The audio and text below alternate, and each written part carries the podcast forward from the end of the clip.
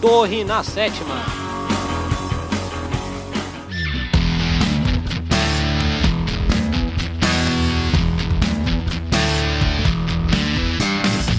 Estamos chegando, atacando e colocando a torre na sétima. O meu, o seu, o nosso podcast preferido sobre xadrez. O meu nome é Derlei Alex Florianovitz e esse podcast é produzido e editado por Marco Aurélio Júnior.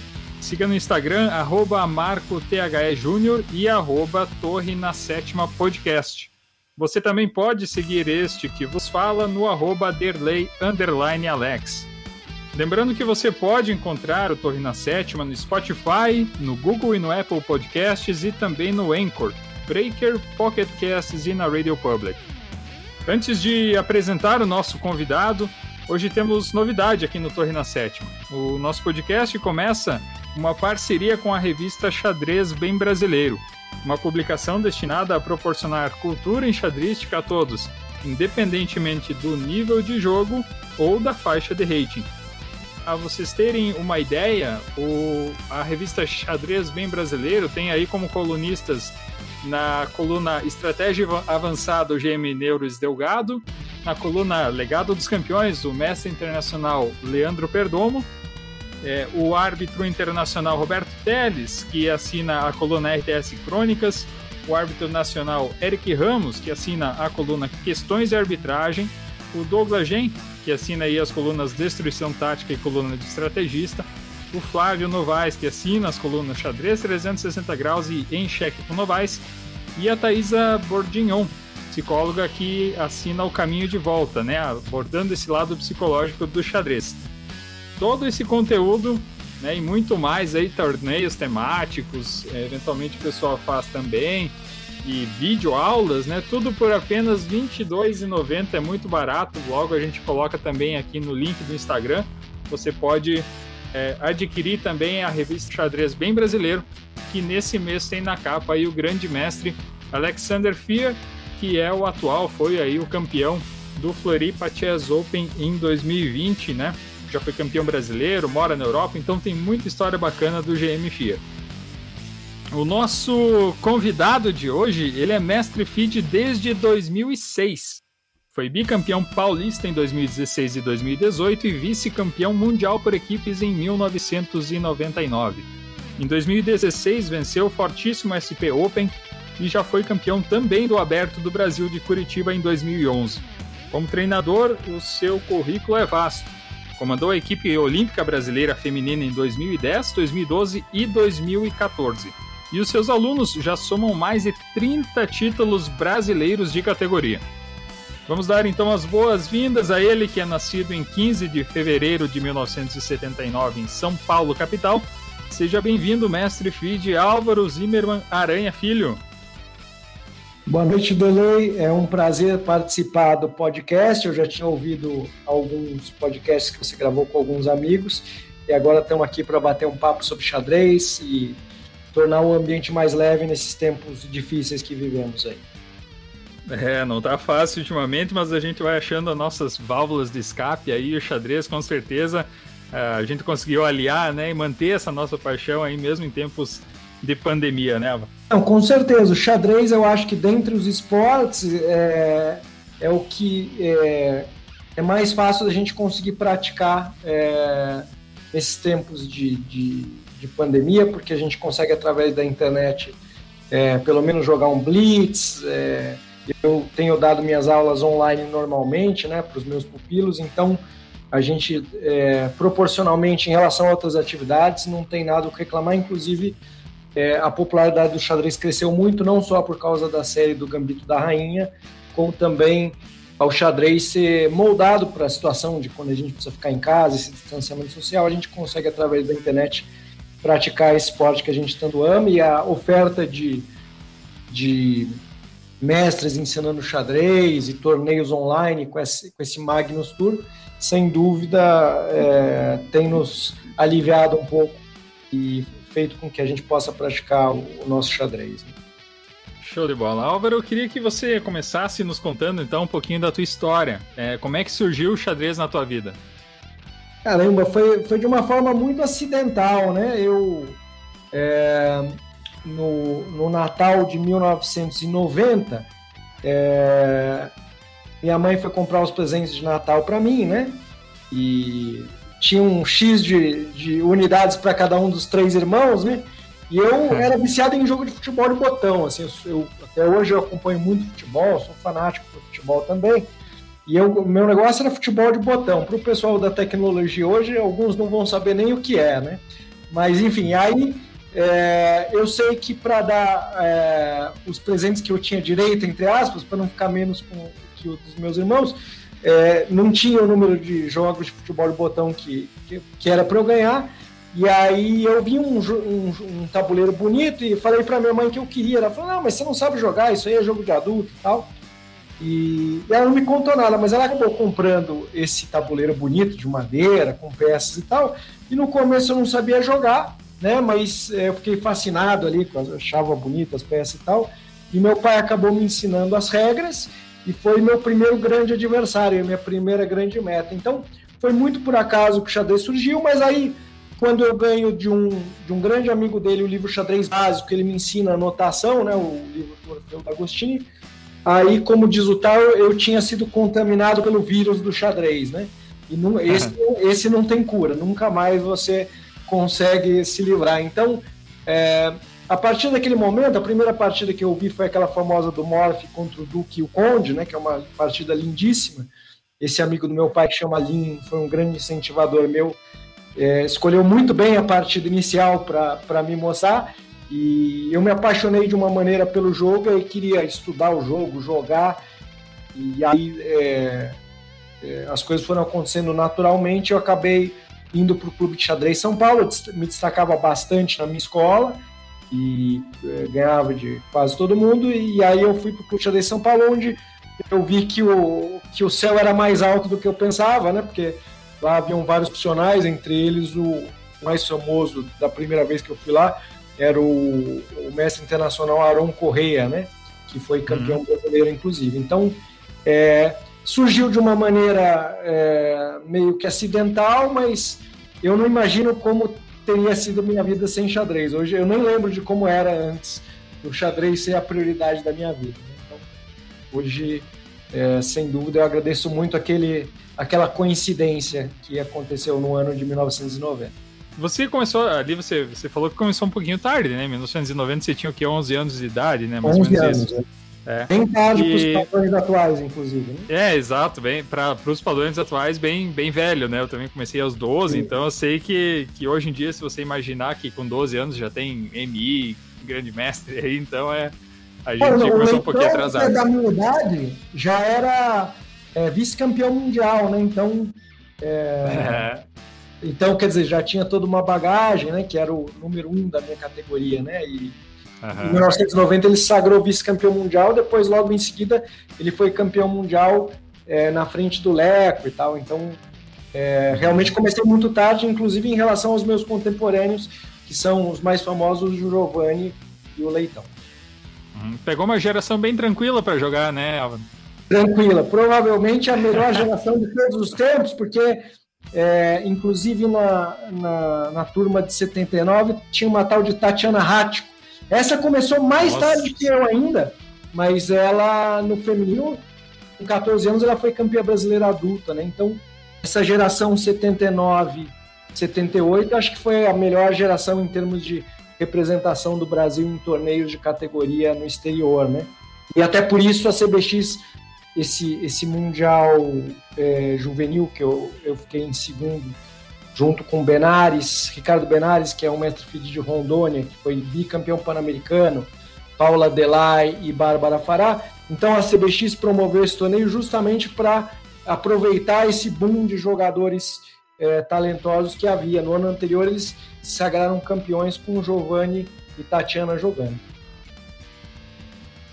Caramba, é realmente uma, uma geração fantástica aí, né? Essa, essa leva que teve aí. E, e, me diz uma coisa, Álvaro, nesse começo teu você foi muito autodidata, né? Você aprendeu ali com o livro do Orfeu da Agostini e depois como é que você conseguiu ir evoluindo? Foi através de uma, algum professor específico ou você continuou nesse ritmo de, de autodidata? Como é que se deu essa sua evolução no jogo? Não, então, Dele, eu nunca tive um, um, treinador particular, né? Mas eu dei muita sorte, porque o cara que acabou de, de, de definir que eu ia me apaixonar pelo jogo perdidamente foi o mestre internacional Helder Câmara. Ele dava aula é, no Clube de Xadrez São Paulo, dava o lance do mestre, dava aulas de domingo gratuitas para os sócios, né?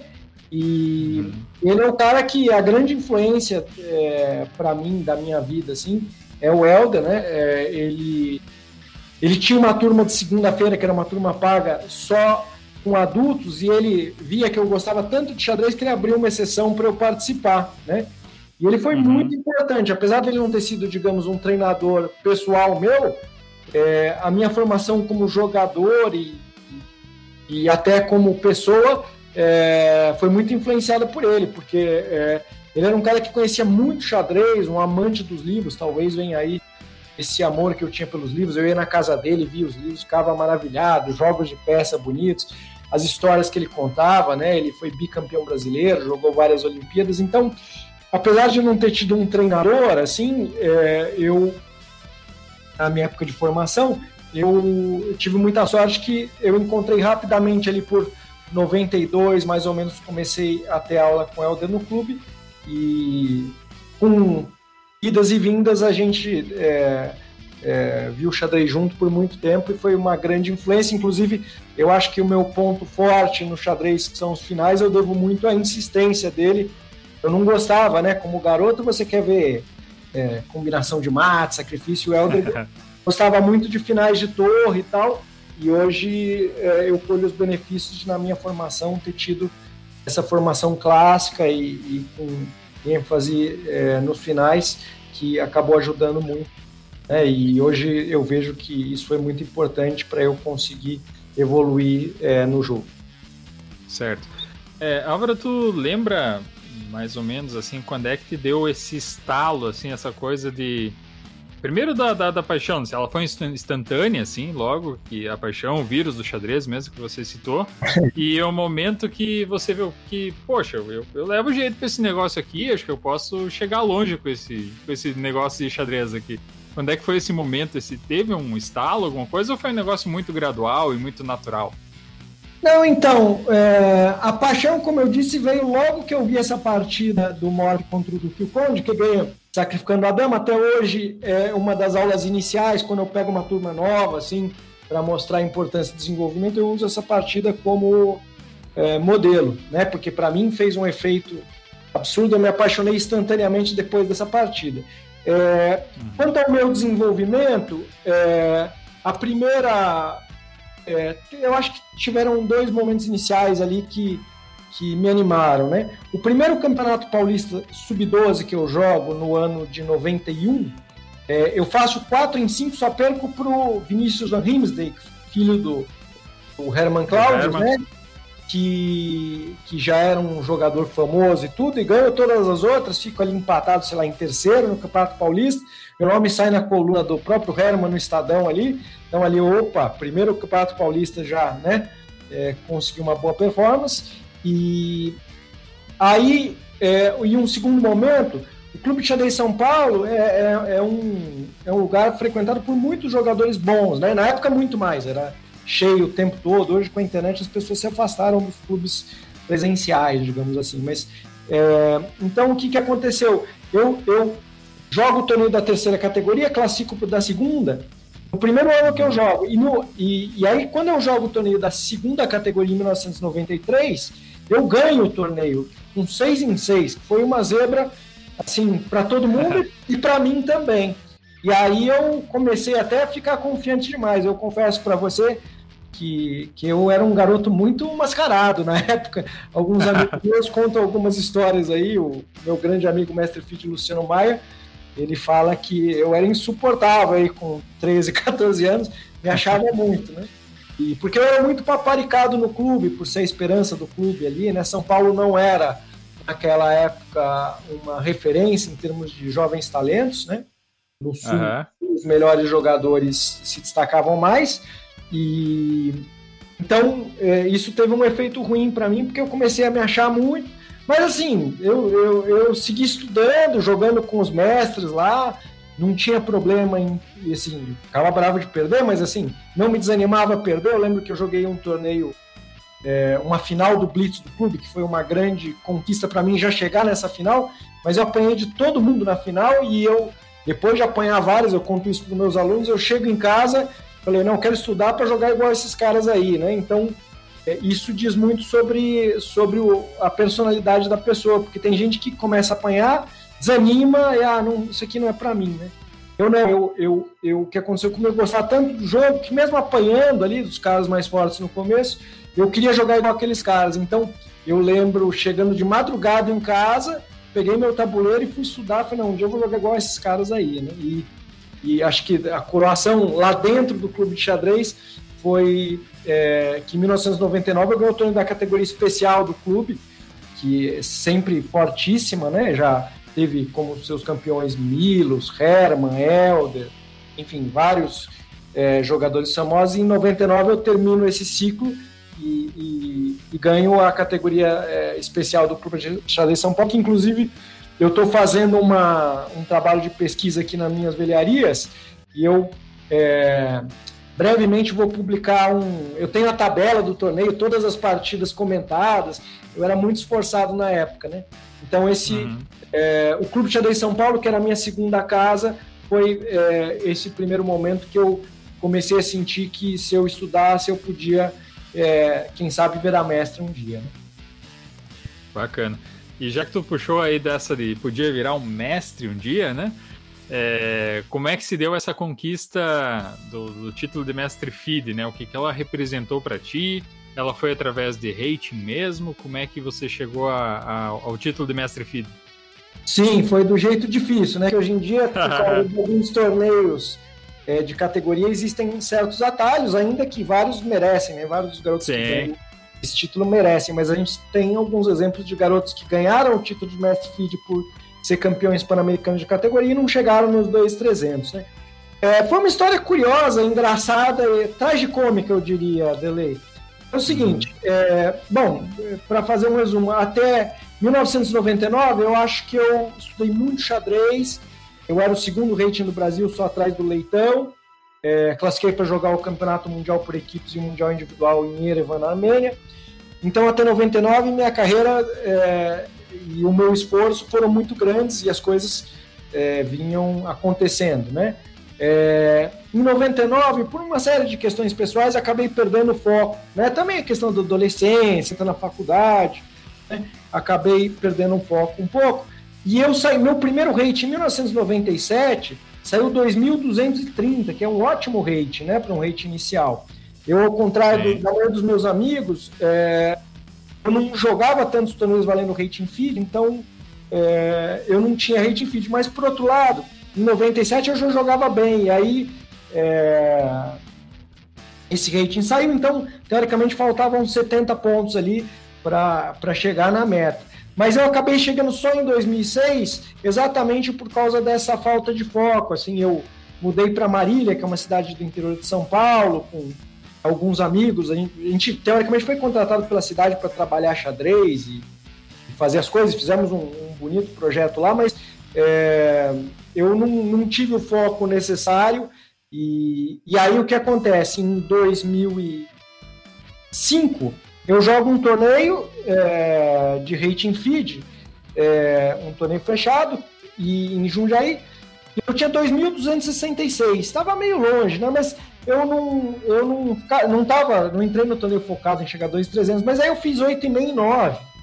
E, e eu fui para 2.299.4. Ou seja, pelo, pelo arredondamento, né? E naquela época não era, não era listas mensais como é hoje, né?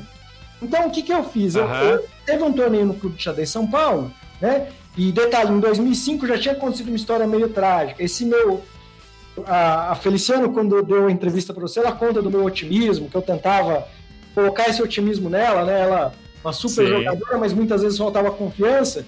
E convendo comigo, ela melhorou essa parte também. Mas aí, é, em 2005, eu tinha passado dos 2.300, era só esperar publicar, né? Só que no começo do ano, só que eu tinha um compromisso de jogar outro torneio que eu já tinha é, combinado Assim, mas qual que era a lógica? Não, desiste do torneio, explica, né? E, e espera publicar, depois joga. Mas eu não, não. 2,300 para mim, é, eu mereço mais, né? Eu tinha 2,305, uhum. né? Na, na, no live rating. Hoje em dia eu já teria sido mais feed mesmo que não publicasse.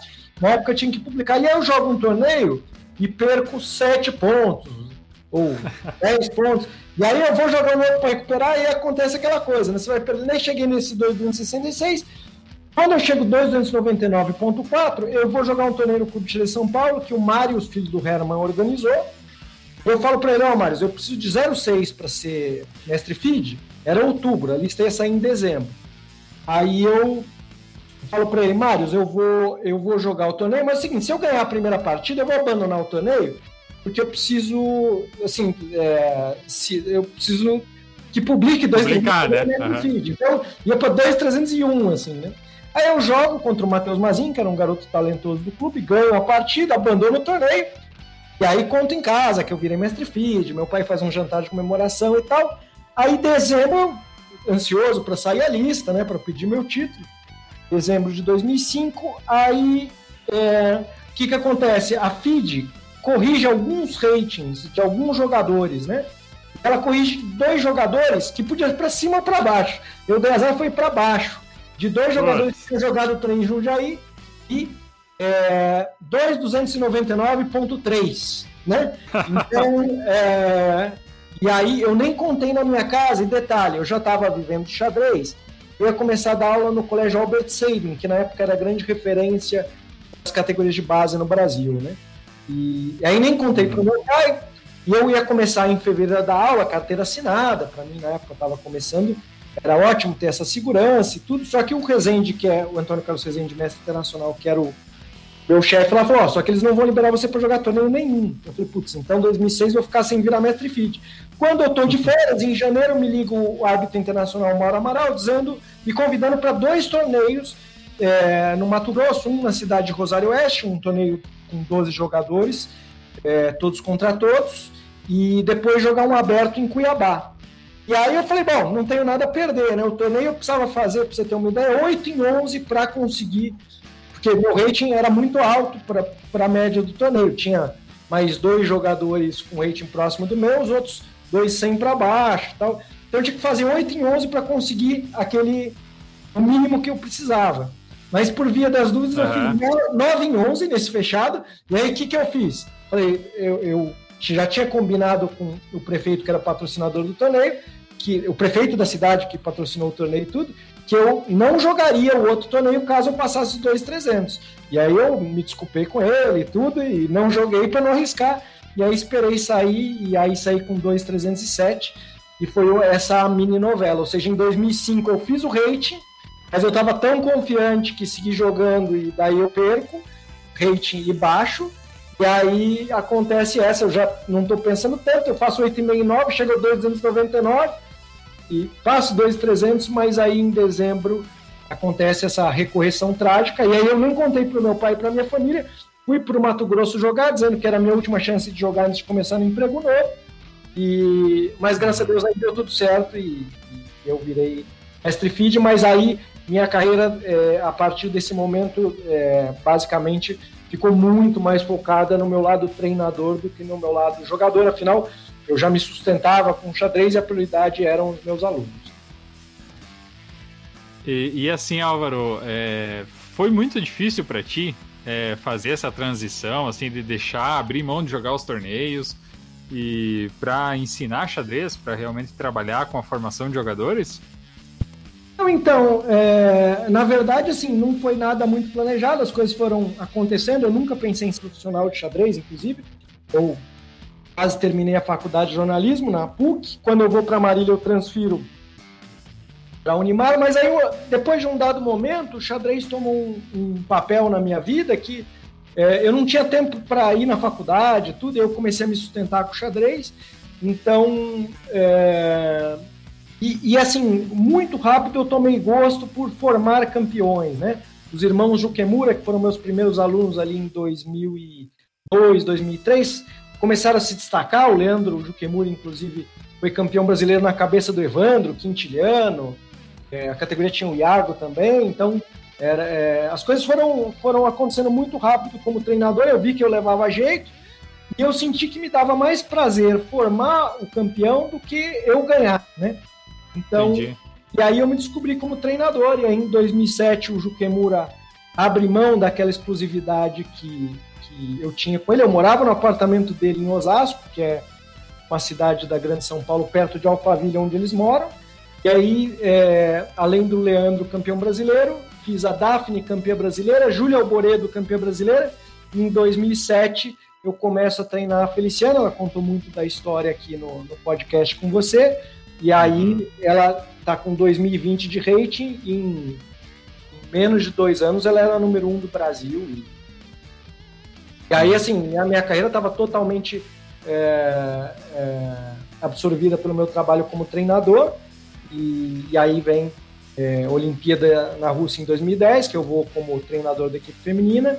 Fui 2012, onde ela faz as duas normas de grande mestre, e 2014, que é, foi a melhor campanha de uma equipe feminina brasileira na história de uma Olimpíada, né? Chegamos na frente da Hungria, da Argentina, países que eram muito melhores que a gente. E aí, enfim, e desde então, não que eu, é, eu, eu, sigo jogando e tenho minhas metas até hoje como jogador, mas é, para mim está muito claro que meu maior prazer e, e, e a, a, o que eu quero mesmo é fazer os campeões. Eu tive uma prova disso em 2019, quando o Cauã Marques, meu aluno que veio do Maranhão é, para estudar no Augusto Laranja, é, ele ganha o campeonato sul-americano sub-14, foi o único brasileiro a ganhar esse campeonato em todas as categorias, vira mestre feed e no dia que ele chega da Argentina, a gente vai junto, dividiu o quarto, inclusive lá no, no Magistral de Champ, no Rio de Janeiro, e eu faço minha norma uma semana depois.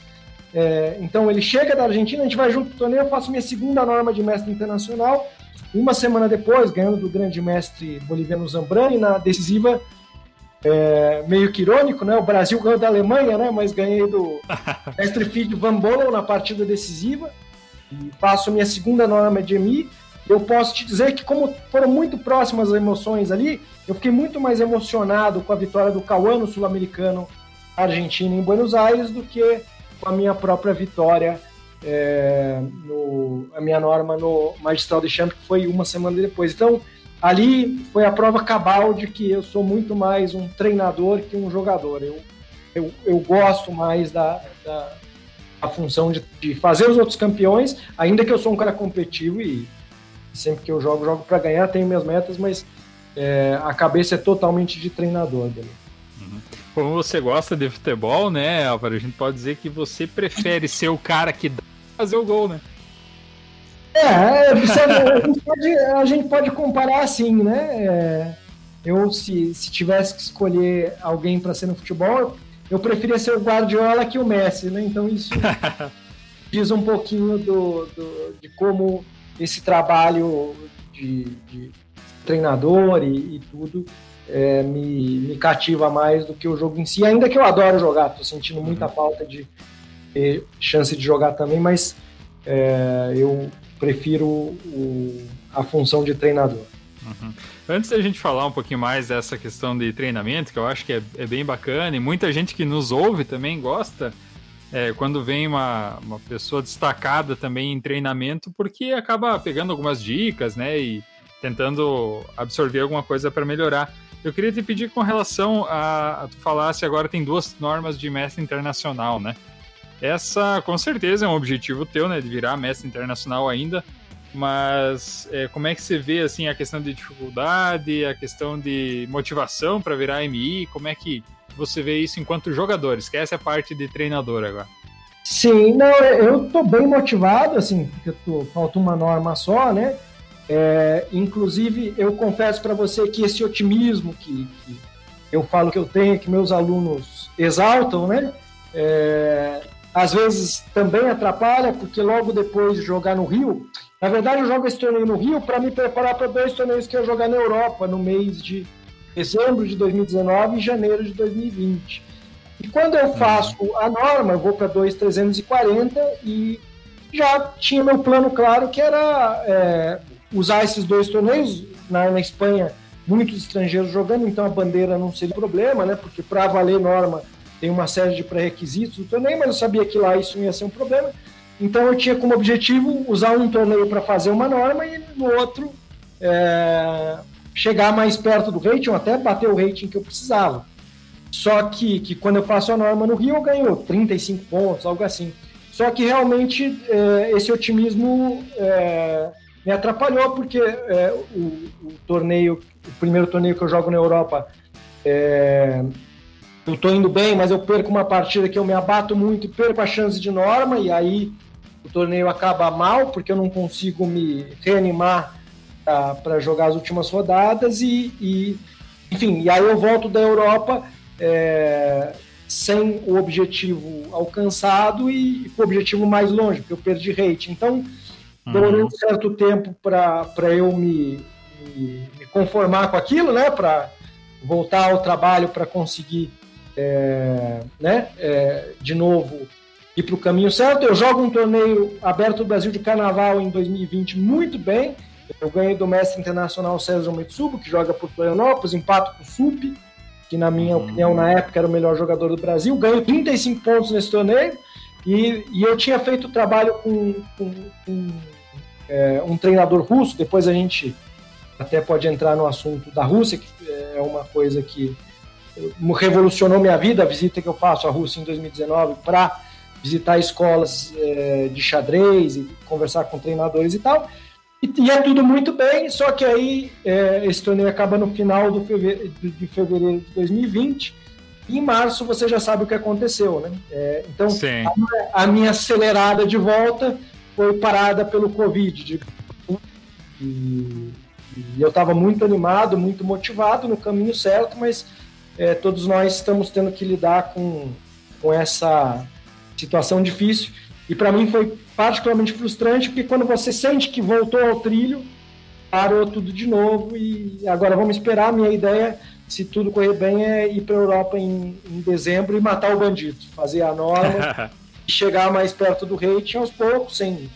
Estou estudando como nunca estudei na pandemia. Isso é uma coisa que a única vantagem da pandemia é como a gente tem menos opções de, entre... de entretenimento, meu treinamento nunca foi tão constante e bom. Né? Eu dou aula basicamente em casa, então eu posso treinar muito mais do que normalmente. Então estou plantando para colher lá na frente e paralelamente eu me desenvolvo como treinador, estudando mais e trazendo exemplos legais para os meus alunos. Mas tá, na, tá, na, tá nos planos aí para breve a gente terminar o serviço que a pandemia é, Adiou. Fez, o favor de adiar. Uhum. É, Álvaro, me diz uma coisa, se você agora partindo um pouco mais para essa tua essa tua faceta de treinador, né, que para ti é até mais importante do que do que como jogador, né? Eu queria que você falasse um pouco. É, tem muita gente que, como eu falei, que, que nos ouve aqui, que é iniciante, que quer melhorar, e muita gente esbarra também em dois fatores que eu gostaria de ouvir a tua opinião. Uma delas, uma você falou antes ali a questão da desmotivação, de talvez ficar um pouco para baixo, ou de querer largar a mão, porque estuda, estuda, estuda e, o, e a melhora no tabuleiro não vem. Então, queria que você falasse um pouco sobre o fator psicológico e outra coisa que também acredito que você entenda como muito importante, que é, até como você já relatou da partida do Morph, que é a importância de conhecer os clássicos. Então, queria que você falasse sobre isso. Fator psicológico e importância dos clássicos no xadrez. Bom, é, falando do, do, psicológico, assim, no xadrez, até a gente começar a ganhar, a gente perde muito, né? Eu dei o exemplo de, de uma situação que aconteceu comigo no clube, que eu apanhei, apanhei, apanhei. Eu poderia claramente ter desanimado ali, mas para mim aquilo me motivou a tentar chegar naqueles caras. Então, é, assim, o, o, caráter do enxadrista precisa ser forte, porque é, a gente perde muito até começar a ganhar e como eu falei, a gente melhora, melhora, melhora, aí você acha que já está num certo nível, e muitas vezes você é, não está no nível que você pensa que você está. Então, resiliência, que é uma qualidade que a gente está tendo que desenvolver como humanidade nessa pandemia, né? Ah, não, uhum. é, quando começou, ah, não, julho vai estar tá tudo normal.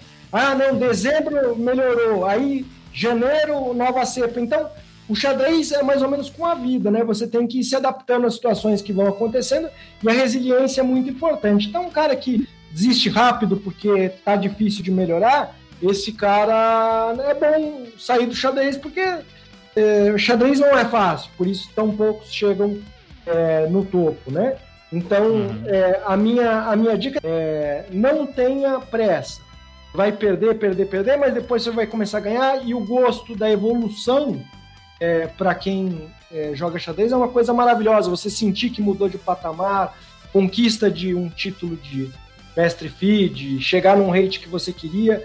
É, dá trabalho, mas o prazer é imenso. Né? Então, os, quem ama xadrez não vai abandonar porque é, teve uma má fase ou qualquer coisa assim. Todo mundo fica triste. Quando eu voltei da Europa, eu estava muito triste. Mas eu, eu sabia que aquilo ia passar e, e eu ia retomar né, os meus estudos e entender. O importante entender o que a gente está errando. Né? O xadrez tem muito esse lado analítico de você. É, não adianta estudar estudar, você precisa saber o que estudar. Né? Nessa hora, uhum. um treinador faz muita diferença. Né? É, e quanto à questão dos clássicos, olha que coincidência. Eu troquei uma mensagem com o Leitão hoje no, no Instagram, porque ele, ele postou uma resposta que deram errada lá sobre quem foi o campeão mundial de 1948, né? O Mundial de 48, uhum. que aconteceu porque o Alekhine morreu enquanto ainda era campeão durante a Segunda Guerra, é, foi um torneio, então com cinco melhores da época e o Botvinnik ganhou, né? E alguém lá respondeu na, na, na enquete dele do Instagram é, Alequine, né? E aí Vários eu, responderam, né? e aí eu falei assim, é, eu, eu, eu fiz uma crítica à geração aí do, do Engine, né? Essa garotada que só quer saber de estudar com o computador, não conhece campeões. E eu e o Rafael, a gente tem uma afinidade muito grande nesse sentido de, da importância do, do, do estudo dos clássicos, né? Então, é, eu acho que é muito importante você conhecer a obra dos campeões mundiais, todos, sem exceção. É, vale a pena até começar pelo Morph, que não foi um campeão mundial oficial, mas conheceu Steinitz, é, Lasker, é, Capablanca, Alekhine, Elve, foi um grande jogador também, um pouco menosprezado. Enfim, todos os campeões, pela ordem, você tem que conhecer pelo menos 10 partidas de cada campeão, essa é a minha opinião. E quando eu vou para a Rússia em 2019, ver o que os melhores do mundo faziam na formação dos jovens valores, é, eu só confirmei essa minha, essa minha opinião, porque lá os garotos muito jovens é, estudam os campeões mundiais, as partidas clássicas, e, bom, podemos dizer que é, essa formação deles dá certo, né? Porque eles são os melhores uhum. do mundo hoje.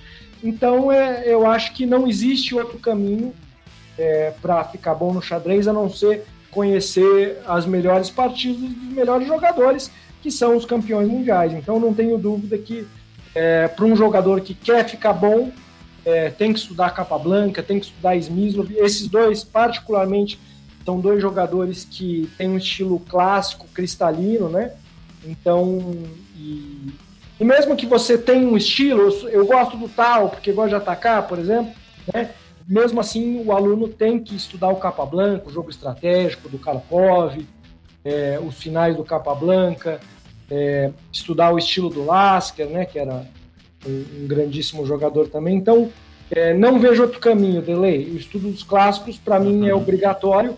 E depois que eu fui para a Rússia em 2019, tanto nas escolas de Moscou quanto de São Petersburgo que a gente visitou, todos os garotos é, conhecem os clássicos para depois é, desenvolver suas características e qualidades pessoais. Certo. É, só para talvez contribuir um pouquinho também e deixar como propaganda aqui pro Rafael, né? Que você citou o Leitão. Tem outra Sim. coisa que ele fez que, que foi bacana ali, que ele fez uma série de vídeos agora, vídeos curtos ali no YouTube, no canal dele, com os campeões sem coroa. Também teve muito jogador forte, uh. muito jogador bom que não foi campeão mundial, né? Então, Dos é meus favoritos é Rubinstein, ele, ele também coloca entre os reis sem coroa hum. dele. O Rafael, eu acho que faz um trabalho muito bom nesse sentido de ajudar na formação dos jovens talentos. Infelizmente, Delei, hoje em dia a gente vive num mundo que tem muita oferta de coisas na internet e nem tudo tem qualidade. Então, eu falo para os meus alunos: escutem o Rafael Leitão diz que o é, Krikor diz, que o Sup diz, eles são grandes mestres, eles, né? Mas infelizmente nem sempre os nossos alunos acabam é, assim, porque a internet tem uma oferta vasta e muitas vezes não escutam Sim. as pessoas corretas, né? Para deixar é. É, assim, né? Então acho que é importante escutar os caras que chegaram onde você quer chegar para saber é, como eles estudaram, contar a experiência. Bacana, é, compactudo essa tua visão. É, Álvaro, você citou algumas vezes aí, talvez até tenha respondido a, a pergunta que eu vou te fazer agora. É, mas me diz o que, que tem de tão diferente na Rússia, cara. O que, que, o que, que você percebeu assim de, cara, isso aqui me, agora me clareou, por que, que esses caras conseguem é, criar é, tanta é gente forte? É outro mundo, Delay. Para você ter uma ideia, eu fui com o Gustavo Laranja, até aproveito para agradecer. Ele é o cara que é, inventou o projeto de xadrez lá no. Reinventou, né? Porque no passado o Augusto Laranja tinha xadrez. Ele é uhum. filho da, da, da dona da escola. Quando a mãe dele falece, ele assume como gestor da escola e o xadrez tinha dado uma parada lá e ele é um aficionado de xadrez recria o projeto e aí ele me contrata para fazer o Augusto Laranja ser a, a escola número um do Brasil num prazo de cinco anos, em termos de xadrez. Já existia o xadrez curricular lá do primeiro ao quinto, mas não tinha o xadrez de competição. Então eu entrei para é, fazer o xadrez de competição. É, e aí, quando em três anos a gente consegue uma hegemonia total no Brasil, ele fala para mim, e agora, Álvaro? O que, que a gente faz? Eu falei, bom, Gustavo, se a gente mantiver o que vem sendo feito, a gente vai seguir ganhando, porque a gente tem um trabalho muito sólido já. Mas aí, é, agora, se você quiser mais, é, a Rússia é o caminho. E aí eu falo para isso para ele em dezembro de 2018. Em fevereiro de 2019 estamos na Rússia. Né? Foi até complicado porque é, nunca existiu um contato firme de brasileiros com os russos. Então eu falei com vários mestres para tentar pegar contatos de pessoas que eles conhecessem lá. Alguns uhum. acho que simplesmente não tinham boa vontade em ajudar e outros simplesmente não tinham contato lá. Então, fui garimpando e então a gente chega em fevereiro de 2019 na Rússia para visitar a Federação Russa, o, a escola do Botivnik, a escola do Petrosian em Moscou e a escola do Halifman em São Petersburgo, né? Uhum. Todo mundo, Delay, assim, você falou o que, que tem diferente? Tudo é diferente. Para começar, você imagina num domingo eu e o Gustavo chegamos ali, neve, né? Menos 11 graus, tá? É, uhum. 900 crianças jogando xadrez pensado num domingo, um silêncio absoluto na escola do Botivnik, né? É, por sorte, coincidência, tinha um aluno que morou no Brasil, um russinho de seis anos, que morou no Brasil e, e voltou para Moscou justo aquele ano, né? Então eles fizeram um contato para a gente com a escola do Botivnik. O menino chama Vasily, é, é, que, que é o mesmo nome do Smyslov, né? O primeiro uhum. nome. E a gente vai visitar assim 900 crianças jogando xadrez pensado num domingo, né? É, peça de madeira, relógio digital e tal. E aí é, eu fiz várias reuniões com treinadores e assim é, o processo de formação deles é muito mais completo que o nosso. Então eles fazem é, a criança que começa a sacar com 8 anos, dos 8 aos 11, assim, é, tem um, uma formação completa de, de, estudo de finais, dos campeões mundiais, é, muito foco na estratégia, que peça trocar, que peça não trocar. Então, com 11 anos, eles têm uma formação completa, é, também tática e tudo. E, e aí, depois que ele tem essa formação básica, todos eles, eles vão desenvolver suas características pessoais, né? Então, uhum. aqui no Brasil, não. Aqui, é, cada treinador faz o seu trabalho, é, pensa o xadrez de um jeito, não existe uma formação é, do, do, nosso, do nosso jovem talento, é, uma formação básica, mínima, né? Que é o que eles fazem lá. Então, isso eu comecei a implantar em 2019 é, no Augusto Laranja, exatamente como a gente viu lá. Inclusive, uma parceria com a Escola Botivnik está engatilhada, mas por conta da pandemia, é, a gente não conseguiu fazer. Vinha o, o Alexander Motilev, treinador da equipe olímpica russa. Eu fiz grande amizade lá. vinha para o Brasil passar 15 dias aqui ajudando a gente no treinamento, trocando experiências e, e enfim, é, conhecendo a garotada. Mas esperamos que depois da pandemia a gente possa retomar isso. Mas o que eu tento fazer no Augusto Laranja é um pouco do que é, eu vi ali nas melhores escolas de xadrez da, da Rússia, né? E no Colégio Bandeirantes, onde eu também dou aula, não é tão focado no xadrez, mas a nossa equipe de treinamento também eu tento é, fazer é, algo parecido. A gente tem a bicampeã sul-americana Mariana Cadillac também, né? No Augusto Laranja, o principal destaque é o Cauã Marques, que é o que eu já citei.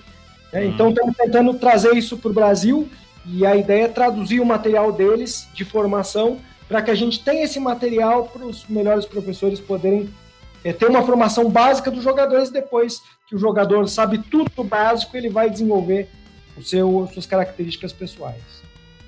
Ah, show de bola aí, parabéns ao, ao, Augusto Laranja, né, pelo projeto, né, que você lidera aí, por eles terem essa, essa dinâmica, essa vontade de fazer, né, o xadrez brasileiro evoluir, fazendo muito mais que, inclusive, é, vamos dizer assim, órgãos oficiais, né, e que esse projeto possa também inspirar, né, outros, outros colégios, enfim, outras pessoas que estão agora nos ouvindo para que façam projetos também parecidos, né, inspirados aí no, no Augusto Laranja.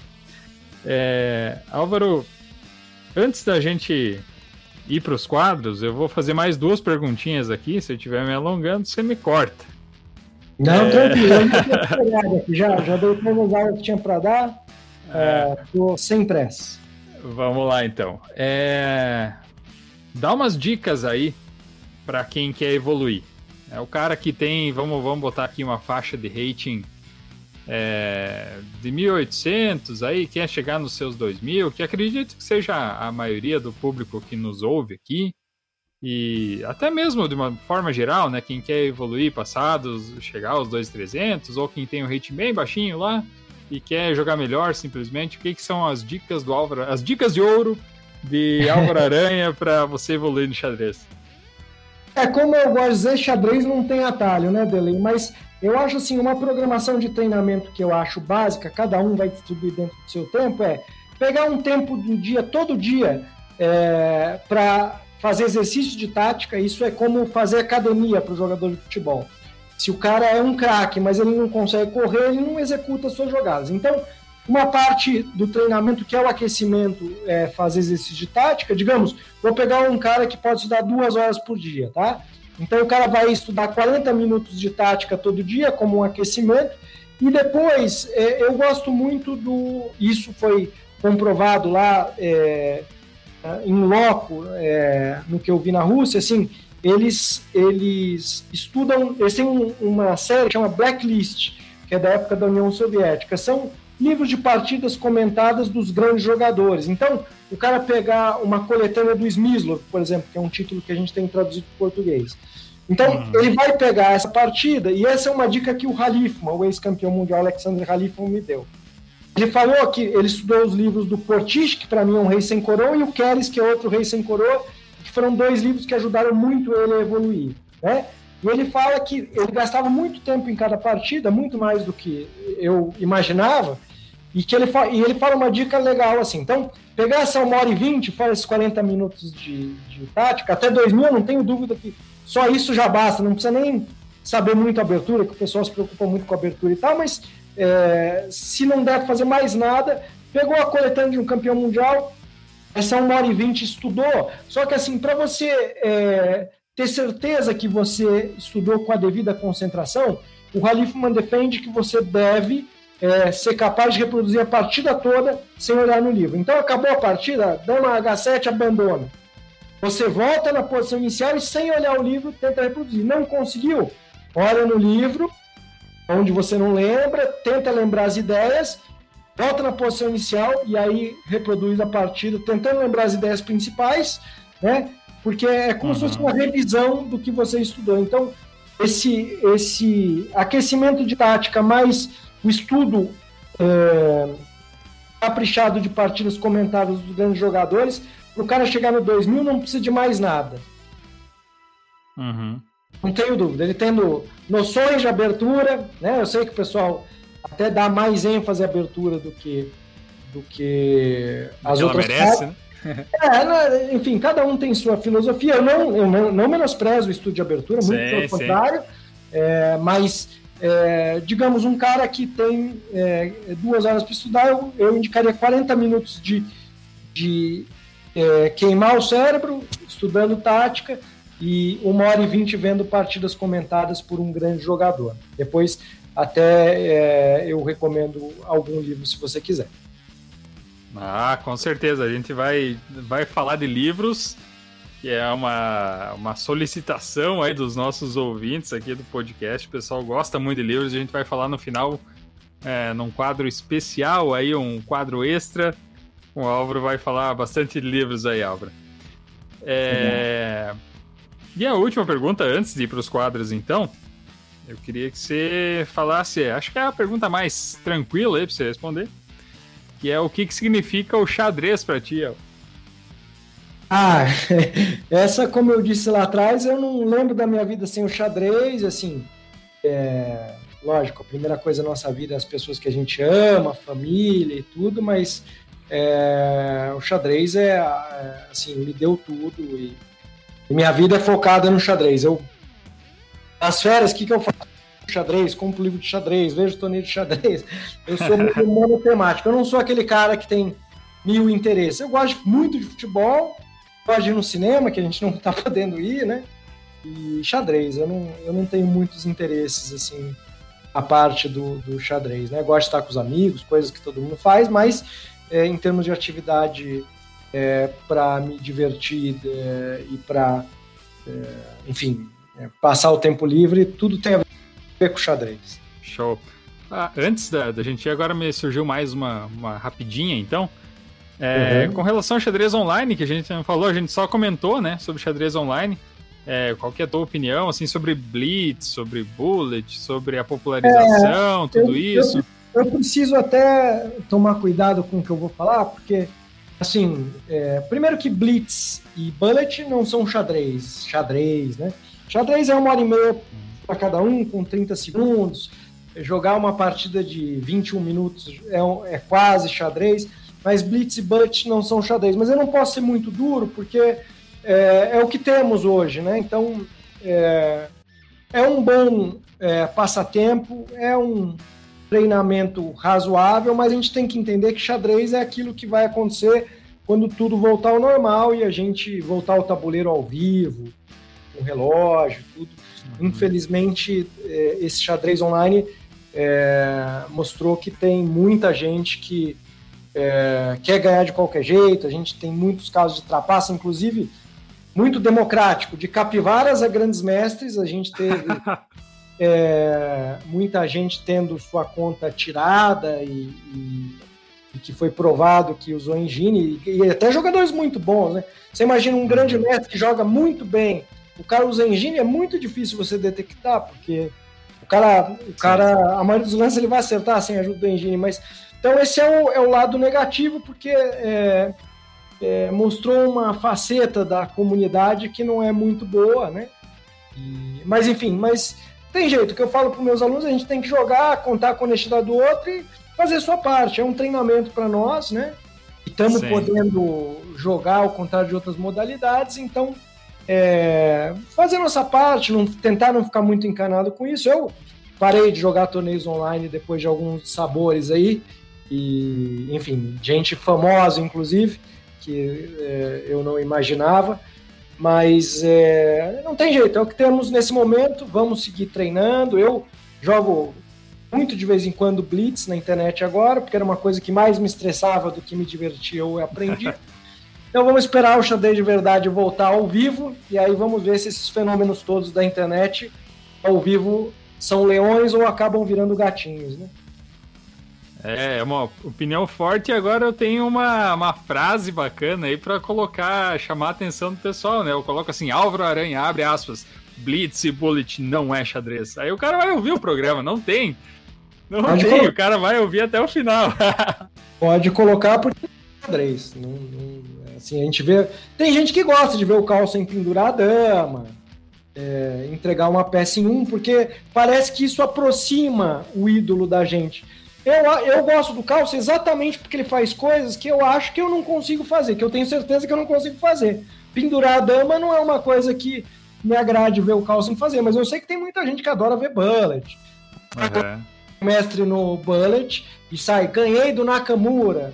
É, eu não tenho nenhuma, nenhum orgulho quanto a isso, né? Enfim, eu Sim. realmente. E assim, eu tive a oportunidade de ganhar ao vivo um Blitz do Caruana quando ele era sub-12, né? E eu, é. eu. É assim, mas eu deixo muito claro que, que eu ganhei dele um Blitz, que isso não é xadrez, e o Caruana ainda não era o Caruana. É, tem gente que fica falando, né? O Caruana é meu freguês. Enfim, é isso. ah, bacana. Bom, vamos lá então para os nossos quadros, Álvaro. E o primeiro quadro que nós vamos falar é o lance do mestre. Lance do mestre.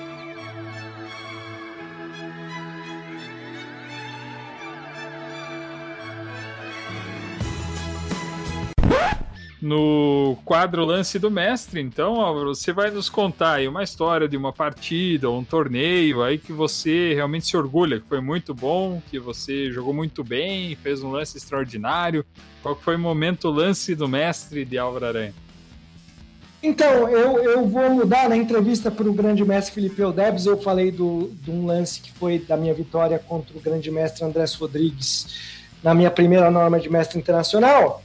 Então eu vou citar um outro lance que é o, o que eu um F5 que eu jogo com o mestre feed alemão é, Jorge Van Bollow, é, que é a partida que eu ganhei a minha segunda norma. Né? É, esse lance meio que arremata a posição. Eu tive o orgulho de essa partida, inclusive, ser comentada, está ainda no site da Federação Polícia Xadrez, comentada pelo Herman Claudius, que é um grande ícone do xadrez brasileiro e, além de um amigo, ele é um ídolo no xadrez.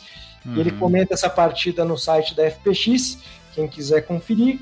E esse F5 é o lance que eu transformo minha vantagem é, posicional em vantagem material, mas eu vou te dizer, é, Dorley, que foi a parte que eu fiquei mais nervoso. Enquanto eu estava uhum. ganhando, ele não abandonava, assim, porque ali o que, que aconteceu?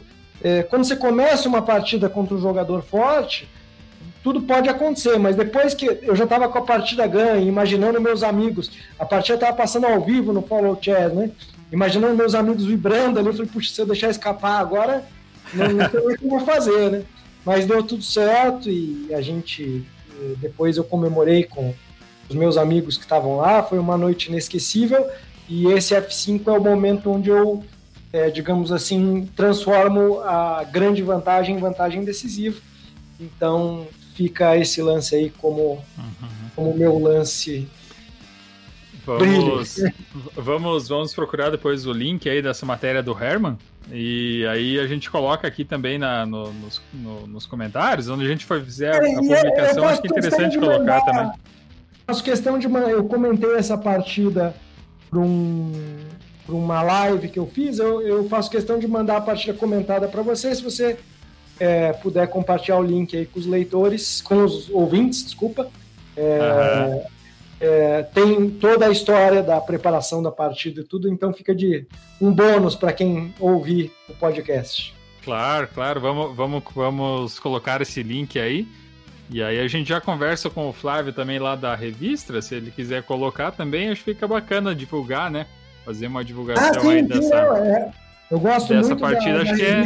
E, e assim, é, a partida fica à disposição se ele quiser. Com certeza.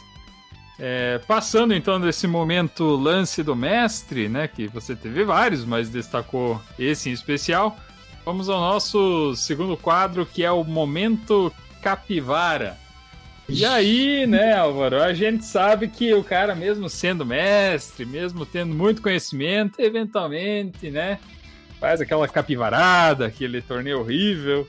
Então, qual foi a, o teu momento capivara mais, mais destacável aí que tu tem para nos contar? Álvaro? Não, essa é uma lembrança bem triste.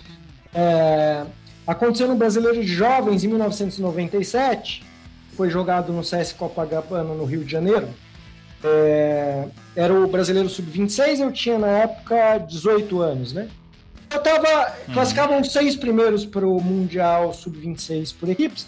E faltando um dia para o torneio, faltando duas rodadas, eu estava praticamente classificado, né? Uhum. Eu sempre fui um, um grande fã do Rio de Janeiro, assim, sempre sonhei conhecer o Rio e tudo, né?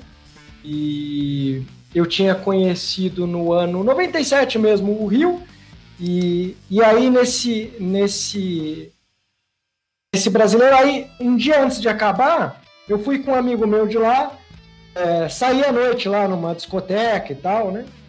Uhum. E, enfim, curti a noitada e tal, tendo certeza que eu estava classificado para o Mundial e achava que ia ganhar o torneio, né? Quando você tem 18 anos, você acha que não cansa, que tudo, você pode fazer tudo, né? Aí no outro dia, chego de manhã, tomo o café da manhã e vou jogar com o Paulo Jatobá, que é mestre feed da Bahia, né? E, uhum. e assim eu jogo, na época eu jogava defesa balog, jogo minha defesa balog. É, ele joga mal a abertura, fica perdido muito rápido, em umas 11 jogadas. Aí ele vai perder uma peça sem nenhuma compressão, ele sacrifica a dama. É, dama por F7 sem rei toma, ele fica com um bispo e um pula-pula ali, uns cheques e tal, pela dama, mas era um bispo.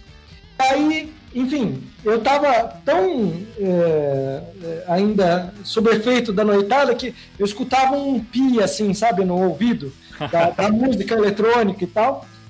Aí eu sei que a partida foi seguindo, eu comecei a acreditar que ele tinha sacrificado a dama, que ele tinha sido brilhante. Enfim, e aí eu perco a partida, não teve um lance específico, tá? Mas foi o meu momento mais capivara, acho que até a história, assim. E aí eu perco a partida, aí perco a rodada seguinte, fico fora da equipe que eu já tinha dado como garantido, né? Não vou para o Mundial uhum. Sub-26, que eu queria muito ter ido. E só que acontece, passou uns anos eu fui ver essa partida, né? Assim, uhum. juro para você, Delay, é tão absurdo. Eu vou ver se eu acho essa partida, apesar que essa dói, velho. É, fiquei, né, assim, se alguém ver essa partida, vai achar que eu entreguei de propósito para ele, porque assim, é tão absurda a partida eu tô tão ganho em tantos momentos, assim, tem uns 10 lances seguidos que se eu não faço o lance que eu fiz, faço outro, ele pode abandonar. Então, esse é meu momento capivara, um momento doloroso, mas uma lição importante que você está num torneio, você comemora depois, né? Falei que comemorei no mesmo Rio de Janeiro em 2019, mas depois que eu tinha feito a norma, né? É, antes nunca se comemora e aí essa partida é uma coisa incrível. Se eu achar também eu mando para você, o pessoal vai ficar um pouco chocado como eu perdi essa partida, era uma dama por um bispo. Eu não sei nem porque ele não abandonou, para falar a verdade. Mas, enfim, é, é, no fim, é, deu tudo errado. É, mas como, como você argumentou ali que o pessoal gosta de ver o Calcin pendurando em, em, em, Blitz, né? Você pode mandar a partida que isso aí vai te humanizar também, vai te aproximar aí dos ouvintes. Você vai ver que você também faz a tua capivarada de vez em quando, né? É, eu, não de vez em quando, né? É, o cap, capivara bastante, mas igual aquela. Igual aquela, nunca mais, né? Nunca mais. Certo. Muito bem, Álvaro. Vamos ao Espero nosso. Que nunca mais, né? Espero que nunca mais. Ah, vamos, esperar que repita, né? Esse é, é o meu desejo que Esse... nunca mais. Esses são, esses são os sinceros desejos de toda a produção do podcast Tô na Sétima. É, eu não sei se eu sobreviveria a outro desse. Muito bem, Álvaro. Vamos ao nosso terceiro quadro, então, que se chama Rei Afogado.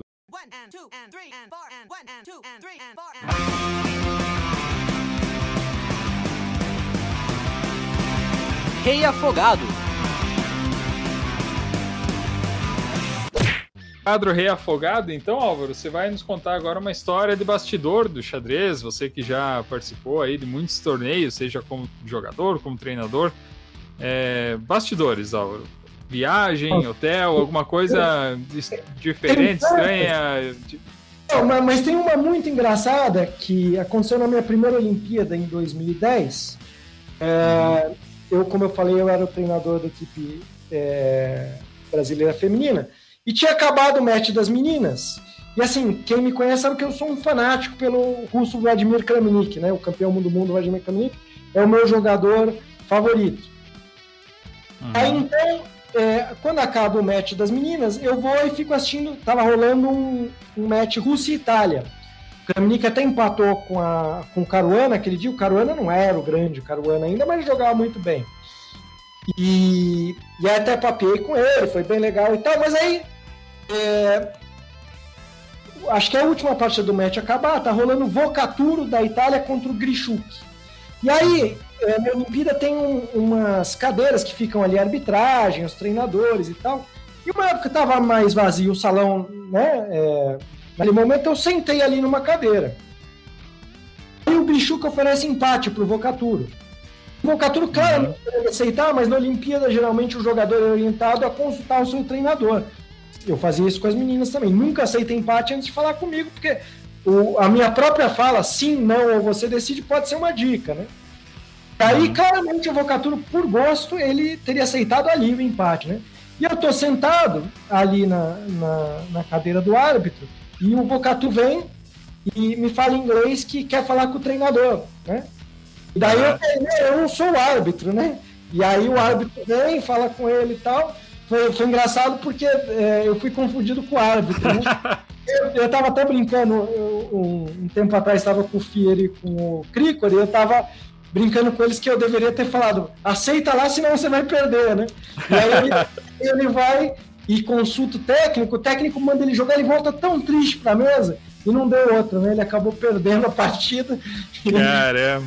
Eu, eu, eu, eu acho que essa é uma história engraçada, que eu fui confundido com o árbitro, e talvez eu devesse ter falado, aceita lá, que senão você vai perder. Ele joga muito você, né? Enfim, uma história cê, Você ia dizer assim, filho, você é o vocaturo, filho. Volta lá é, e, a, é, e, a, e, não aperta a mão, dá um abraço no Grishuk. É, né? Volta logo antes que ele mude de ideia. então acho que essa é uma história bem curiosa da, da, da minha primeira Olimpíada que ficou marcada. E fica, e fica a dica aí agora, não sei, você tem algum curso de arbitragem aí, talvez, Álvaro? Pai? Não, Pode, não, se, eu, se, eu não, eu se não... especializa, se especializa nessa área e vai que você vai para uma Olimpíada. Não estou virar, não estou contente com a carreira de treinador e ah. de jogador nas horas vagas. Por, por enquanto tá bom assim, né? Tá bom, tá bom. Muito bem. É... Próximo quadro do nosso podcast chama-se Promovendo o Peão.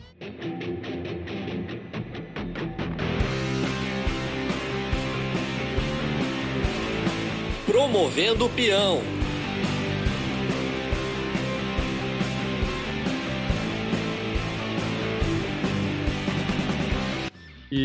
Nesse quadro, então, Álvaro, você como técnico aí, treinador de xadrez, vai poder é, falar muito bem aí sobre os jovens talentos, né? Jogadores e jogadoras brasileiros aí que você vê com grande potencial aí de se tornarem mestres internacionais, grandes mestres, né? Sem botar pressão na rapaziada aí, aí pode ser é, é. alunos teus ou não, né? Mas quem você é. vê com grande, grande potencial aí?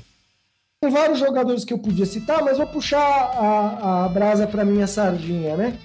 O, vou citar é. um menino e uma menina são meus alunos. O Cauã Marques, que é o, o, meu aluno do Augusto Laranja, ele veio do Maranhão. Quem disse que o raio não cai duas vezes no mesmo lugar, né? E é. da terra do, do Leitão. E ele já é campeão sul-americano, mestre feed, está chegando nos 2.200 de rating. Ele é, faz 16 anos esse ano. E para mim, assim, ele é um competidor nato. Ele tem uma personalidade ótima lida muito bem com a pressão, está estudando muito. E, e até por ele lidar bem com a pressão, eu vou fazer uma previsão bombástica. Eu acho que ele está com dentro de 5, 6 anos, ele é top no Brasil adulto. Tá bom assim? Poxa, que isso, hein? O suficiente. Eu estou falando, ele sabe dessa minha expectativa em relação a ele. É lógico que a gente. A vida é cheia de, de surpresas, né? mas se tudo correr dentro do que eu acho que vai correr, é, dentro de cinco ou seis anos, ele está é, tá entre os três do Brasil adulto e já grande mestre. Essa é a minha é, opinião e minha torcida também.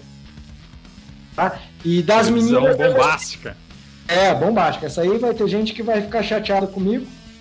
São amigos que estão aí é, lutando para chegar entre os três, mas é, é, a minha opinião, eu não me omito. Quem, os amigos sabem que eu sou sincero, e a maioria deles sabe dessa minha previsão. Alguns concordam, outros discordam. É, mas eu tenho certeza que todos torcem pelo Cauã. E de menina eu a Cadillac, que é a minha aluna é, do Colégio Bandeirantes, é bicampeã sul-americana, é irmã do mestre Fidi Igor Cadillac, que é, é, uma menina que joga num estilo atacando, que não é tão, tão normal para as meninas, né? Ela, esse aspecto lembra muito a Vanessa Feliciano, né? Que uhum. foi minha aluna e é uma grande amiga, quase como, se fosse da família. E assim, a questão é só ela pretende estudar no exterior, é o foco que ela vai dar ao xadrez ou não. Né?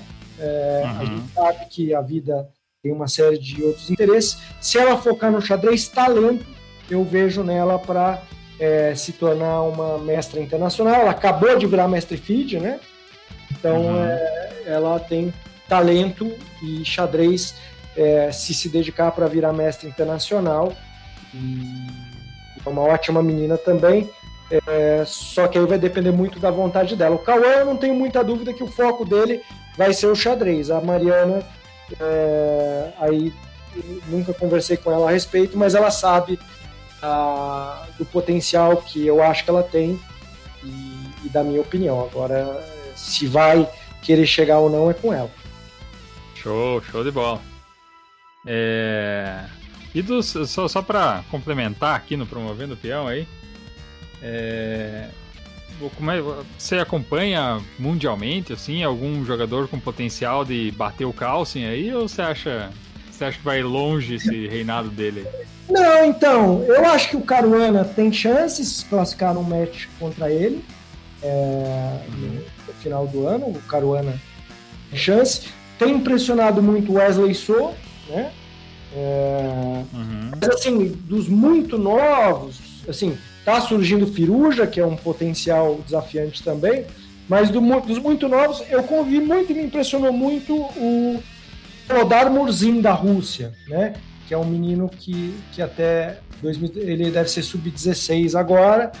É, é, um menino, eu acho que ele foi terceiro lugar no Mundial Sub-16. Uhum. Assim, ele vem crescendo muito e tem muito apoio lá na Rússia. Então, é um nome pouco conhecido que eu acho que devemos ficar de olho ele pode se tornar um candidato ao título mundial, de repente até um campeão mundial.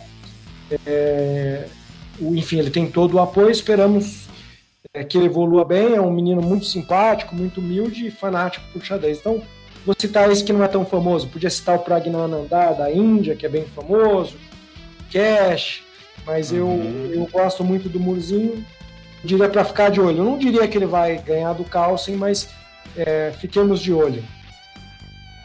Bacana. Demorou, mas chegou no último quadro. Na verdade, é o último antes do extra dessa nossa edição do podcast, que se chama Zugzwang.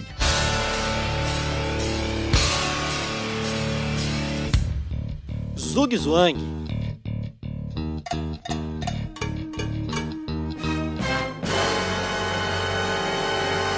E aí no quadro Zugzwang, Álvaro, você vai fazer a, a. Pra mim é o quadro predileto, eu tenho que te abrir essa, essa minha opinião. Você vai fazer os teus top 5, tanto Brasil quanto mundo, e aí no absoluto e no feminino. Então gostaria que você fizesse as tuas listas aí. Se possível, começando, começando do quinto e chegando até o primeiro. Maravilha. É... Começa pelo Brasil, pelo mundo, pelos meninos ou pelas meninas? Começa, começa pelo Brasil e depois vai para o mundo. Agora, se é masculino, feminino primeiro, você decide. Bom, é, eu pensei um pouco, né? Porque essas listas são sempre complicadas, que são muitos candidatos, a gente acaba cometendo certas injustiças. É, mas no, no, feminino, eu acho que é quinto lugar é, para mim foi a Joara Chaves, que inclusive foi muito importante nessa campanha que eu citei nossa equipe na Olimpíada de 2014. Ela foi muito, muito bem, fez os pontos decisivos. Corintiana, Joara Chaves. É, em quarto lugar, a Regina Ribeiro, por todo o histórico. de jogadora, de, de, formadora de talentos em Blumenau, né? E uhum. agora o top 3 é, é, eu deixa claro, eu acho que a Júlia Alboredo e a Tchê vão entrar nessa lista em breve, tá? Mas ainda estão no começo é, das suas carreiras adultas, então é, eu acho que numa próxima entrevista daqui a alguns anos as duas vão entrar nessa lista. Mas agora o top 3, que é sempre muito polêmico, né? É, uhum. toda, todas as ordens acho que podem ser aceitas, mas vou falar é, a minha ordem, né? Para mim, a terceira é a Juliana Teral, é uma grandíssima jogadora, várias vezes campeã brasileira, a única brasileira até hoje a ter passado 2,300, uma super jogadora que sempre que jogou é, na, na, minha equipe, sempre que eu treinei ela nas Olimpíadas, foi, foi uma jogadora muito importante, a gente se dá muito bem, né? Mas tem que uhum. escolher, né? Não tem jeito, não dá para é. primeiro lugar para três. Em segundo lugar, a minha contemporânea Tatiana Rático, que acho que foi uma precursora, ela foi a primeira jogadora brasileira a passar dos, dos 2.200 de rating, é, primeira é, brasileira que eu acho que chegou é, num nível aí de mestre feed masculino e de força, de WGM, ela teve força. Infelizmente, ela parou muito cedo, logo que ela entra para a faculdade, se casa e acabou abandonando o xadrez, mas sem dúvida é uma referência e uma grandíssima jogadora. Em primeiro lugar, a Vanessa Feliciano, que é assim, é a única brasileira a ter duas normas de WGM, ganhou de todos os jogadores fortes que você possa imaginar aí, um estilo bonito de jogar, diferente é, da maioria das meninas que joga mais estrategicamente, é uma jogadora de ataque brilhante e para mim ela, ela sim, só não virou grande mestre ainda porque parou, né? Eu treinei ela até 2014, uhum. porque daí já, já ela acabou mudando de cidade e, assim, começou a, o xadrez começou a ficar um pouco de lado, mas até hoje a gente conversa, somos muito amigos, é como se fosse da família, e eu acho que ela foi a melhor jogadora de todos os tempos, ainda que o carinho todo que eu tenho por ela é, é difícil falar que eu sou totalmente imparcial, mas eu vi de muito perto, eu vi ela fazer coisas incríveis, o amor dela pelo xadrez, o estilo diferenciado, é, partidas brilhantes, então é, e eu acho que é, seria muito bom para o xadrez brasileiro se ela voltasse, porque ela é uma referência muito carismática e que as meninas é, têm muito para aprender ainda. Estou na torcida aí para que, é, passando a pandemia, ela consiga se organizar de maneira a voltar e, e voltar a, partidas brilhantes que a gente sabe que ela joga. É, eu acho que tu resumiu muito bem aí, Álvaro. E realmente, como você falou, o top 3, ele vai variar, mas eu acho muito difícil fugir dessas três que tu citou, né? A Vanessa, a Tatiana e a Juliana. Realmente elas estão um passo à frente, né, tecnicamente falando, das, das demais jogadoras, né? É como você disse, a Júlia pode chegar, a Katia pode chegar, quem sabe surjam outros talentos também, mas por enquanto elas ainda estão um passinho à frente, né, das demais jogadoras. Só Exato. recapitulando a tua, a tua lista, em quinto, Jora Chaves, quarto, Regina Ribeiro, em terceiro, Juliana Lateral, segundo, Tatiana Rático e primeiro, Vanessa Feliciano. É... Quer fazer o top 5 mundo feminino agora? Vamos lá. É... Essa, essa é uma lista que eu pensei bastante, porque eu sou um cara que valoriza muito as jogadoras antigas, né? Uhum. É... Então, para mim, e aí a, a, terceiro lugar vai muito do, do, não sei nem se seria justo que eu vou fazer, mas o estilo dela me agrada muito. Ela é o, eu brinco que ela é o capa branca de saias, né? Uhum. Então vai causar uma certa polêmica. Mas vamos lá. É, em quinto lugar, acho que é a Coneru Ramp, que é a indiana, passou de 2,600 já, uma jogadora espetacular. É, em quarto lugar, a Susan Polgar, irmã da Judite, muito forte, foi campeã mundial feminina, é, foi a primeira grande mestre masculino, né? Masculino absoluta, desculpa. Uhum. Uma contribuição ótima, segue como treinadora da uma faculdade nos Estados Unidos, tá? E o terceiro lugar, assim, a minha jogadora favorita, assim, é, depois que o Kramnik parou de, de jogar, eu confesso que a minha vontade para as Olimpíadas como treinador diminuiu muito. Né? Mas é, porque era um dos atrativos para mim era ver ele jogar. Mas é, essa jogadora eu queria a oportunidade de conversar com ela, infelizmente na, na, na minha ida à Rússia não encontrei com ela, mas gostaria muito de conversar com ela. O estilo dela é muito bonito, me agrada demais. É Alexandra Goriashkina, é, é atual vice-campeã do mundo. É, a Ju Enjun é campeã do mundo, também poderia estar nessa lista, mas eu vou colocar a Alexandra Goriashkina porque assim ela, ela joga um estilo parece o Capa Blanca jogando assim, joga os finais quase à perfeição e é a minha grande torcida no xadrez internacional hoje é por ela. Já que o Kramnik parou, é a minha torcida é por ela. E, e ela e ela é muito jovem, né, Álvaro? Muito jovem, uma uma jogadora com muito potencial. Ela, ela perdeu no desempate o, o Mundial Feminino. Eu estava jogando Floripa Open em 2020 e lembro que eu deve ficamos até as três da manhã para ver a partida decisiva. E, infelizmente ela perdeu, mas é, enfim, é, é, a minha jogadora favorita. A segunda é a Rui Fan, que é uma simpatia. Eu até cheguei a conversar com ela na época pedido de de, de um dirigente para saber quanto que ela cobraria para vir jogar no Brasil, inclusive esse dirigente, o Chiquinho de Guarulhos, que é uma figura ímpar aqui do xadrez de São Paulo, formou grandes equipes em Guarulhos, com Milho, Sunier e tal. Infelizmente foi mais uma vítima do Covid, fica a minha homenagem para o Chiquinho. Ele pediu para eu conversar com ela na época para tentar trazer ela para jogar por Guarulhos. E uma simpatia a Rui Fan. E peguei até um autógrafo dela para minha cunhada e tal. Muito legal ela e uma ótima jogadora. Quando eu jogo Gibraltar em 2012, ela ganha o torneio junto com o Nigel Short, ganhando da que é a número um, sem dúvida nenhuma, que é a Judith Polgar, né? Naquele torneio ela ganhou da Judith e a número um é a Judith. Acho que não preciso nem explicar, foi a grande jogadora mulher de todos os tempos e chegou a estar entre os 10 do mundo. Então, uhum sem dúvida, é o é. Pelé de saias.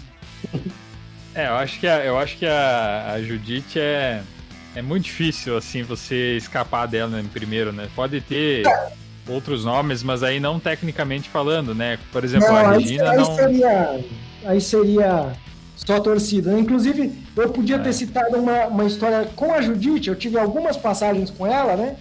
Mas em 1996, uhum. é, eu era já bicampeão paulista categoria e tal, eu, eu jogo uma simultânea com ela aqui em São Paulo, no Centro Cultural Itaú. Então, quando o garoto era um machistinho, eu já falei, né, que os 13, 14 anos era insuportável, né? E eu brincava com meus amigos, é, naquela época eu digo P2 para mulher, eu parava de jogar xadrez. Hoje eu te, seria preso, crucificado, né? É, mas na época era uma, uma época que você podia falar bobagem sem temer tanto a reação dos haters, né? E bobagem, né? Uma grande é. bobagem, mas jogam muito bem. Mas aí, como eu falava que o dia que eu perdesse para a mulher eu parava de jogar xadrez, eu nunca tinha perdido até então. É, os meus amigos foram nessa simultânea para se despedir de mim, né? Porque seria a minha última partida. aí aconteceu uma coisa curiosa, eu morrendo de medo e tal, né? Mas eu fui, não podia dizer não, né? E aí eu tô jogando, aí eu ofereço empate para ela num dado momento, o Herman organizou essa simultânea, e ela recusa partida segue, ela me oferece depois de uns cinco lances, mas aí eu senti que não tinha perigo de eu perder, não tinha chance de ganhar também, mas não tinha perigo de perder, aí eu recusei no orgulho, né? Aí uhum. passa mais uns cinco lances, ela oferece de novo. Eu recuso, mas só de marra, e porque eu queria que sobrasse eu e ela e colocasse o relógio. O último jogador, eu quero mais te explicar, que é colocar um relógio e eu jogar 5 por 5. Então eu tava me gabando com meus amigos ali, né? E aí é, chega um dado momento, o Herman abre a mão para mim, só tá eu e o Jairo Cordioli é, jogando e eu fazendo qualquer coisa ali. E aí o Herman, é, com o olho, ele falou: Ó, empata isso aí, que senão eu não te convido mais. Né? Aí empatou a partida. E aí, quando eu fui pedir autógrafo para ela, para um amigo meu, porque ela assinou a planilha tudo, brava, mas assinou. E, ela se recusou a dar autógrafo para mim. Aí em 2010, na Olimpíada, é, que foi a primeira que eu fui como treinador, as meninas pediram para eu apre apresentar elas para Judite, né? Aí eu uhum. contei para Judite que eu tinha jogado a simultânea, que e bababá, ela foi super simpática, mas óbvio eu não contei os detalhes, né? Que eu era aquele moleque pentelho que usou dois empates dela. Então, então fica, também poderia ser uma história para contar ali no, no quadro anterior, então fica hum. bom. Caramba, olha só, recusou empate contra o Jujitsu Polgar duas vezes. O cara é, é um monstro mesmo. Não tinha nenhuma chance de ganhar, então foi coisa de molecagem, né? Mas mostra um Entendi. pouco da, da, Eu sempre fui muito confiante, às vezes, como eu uhum. disse, me atrapalhou, né? Contei a história do Rio lá. Eu disse, mas dessa vez acabou dando tudo certo, fiz minha graça, mas meu amigo ficou sem autógrafo. mas bacana, grande lista aí. Começando em quinto com a Conero Ramp, em quarto a Susan Polgar, em terceiro a Goreashkina, em segundo a Rui Fan, em primeiro a Judith Polgar. É, vamos então, Álvaro, ao top 5 Brasil absoluto. Eu começo no quinto lugar.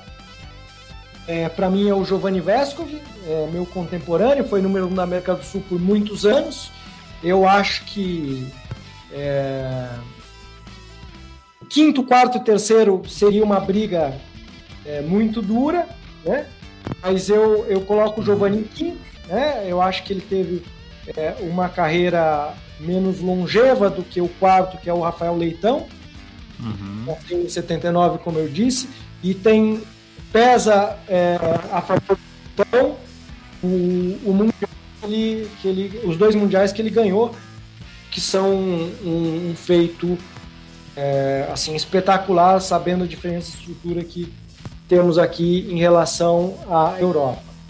É, em terceiro lugar, coloco o grande amigo Alexander Fier, que é um jogador irregular, mas os altos dele são muito altos. Ele ganha do Wang na, na Copa do Met, ganha é, também é, o Piatek, dois jogadores de 2,700, várias vezes campeão brasileiro, ganhou vários torneios na Europa e meu desempate é justamente esse.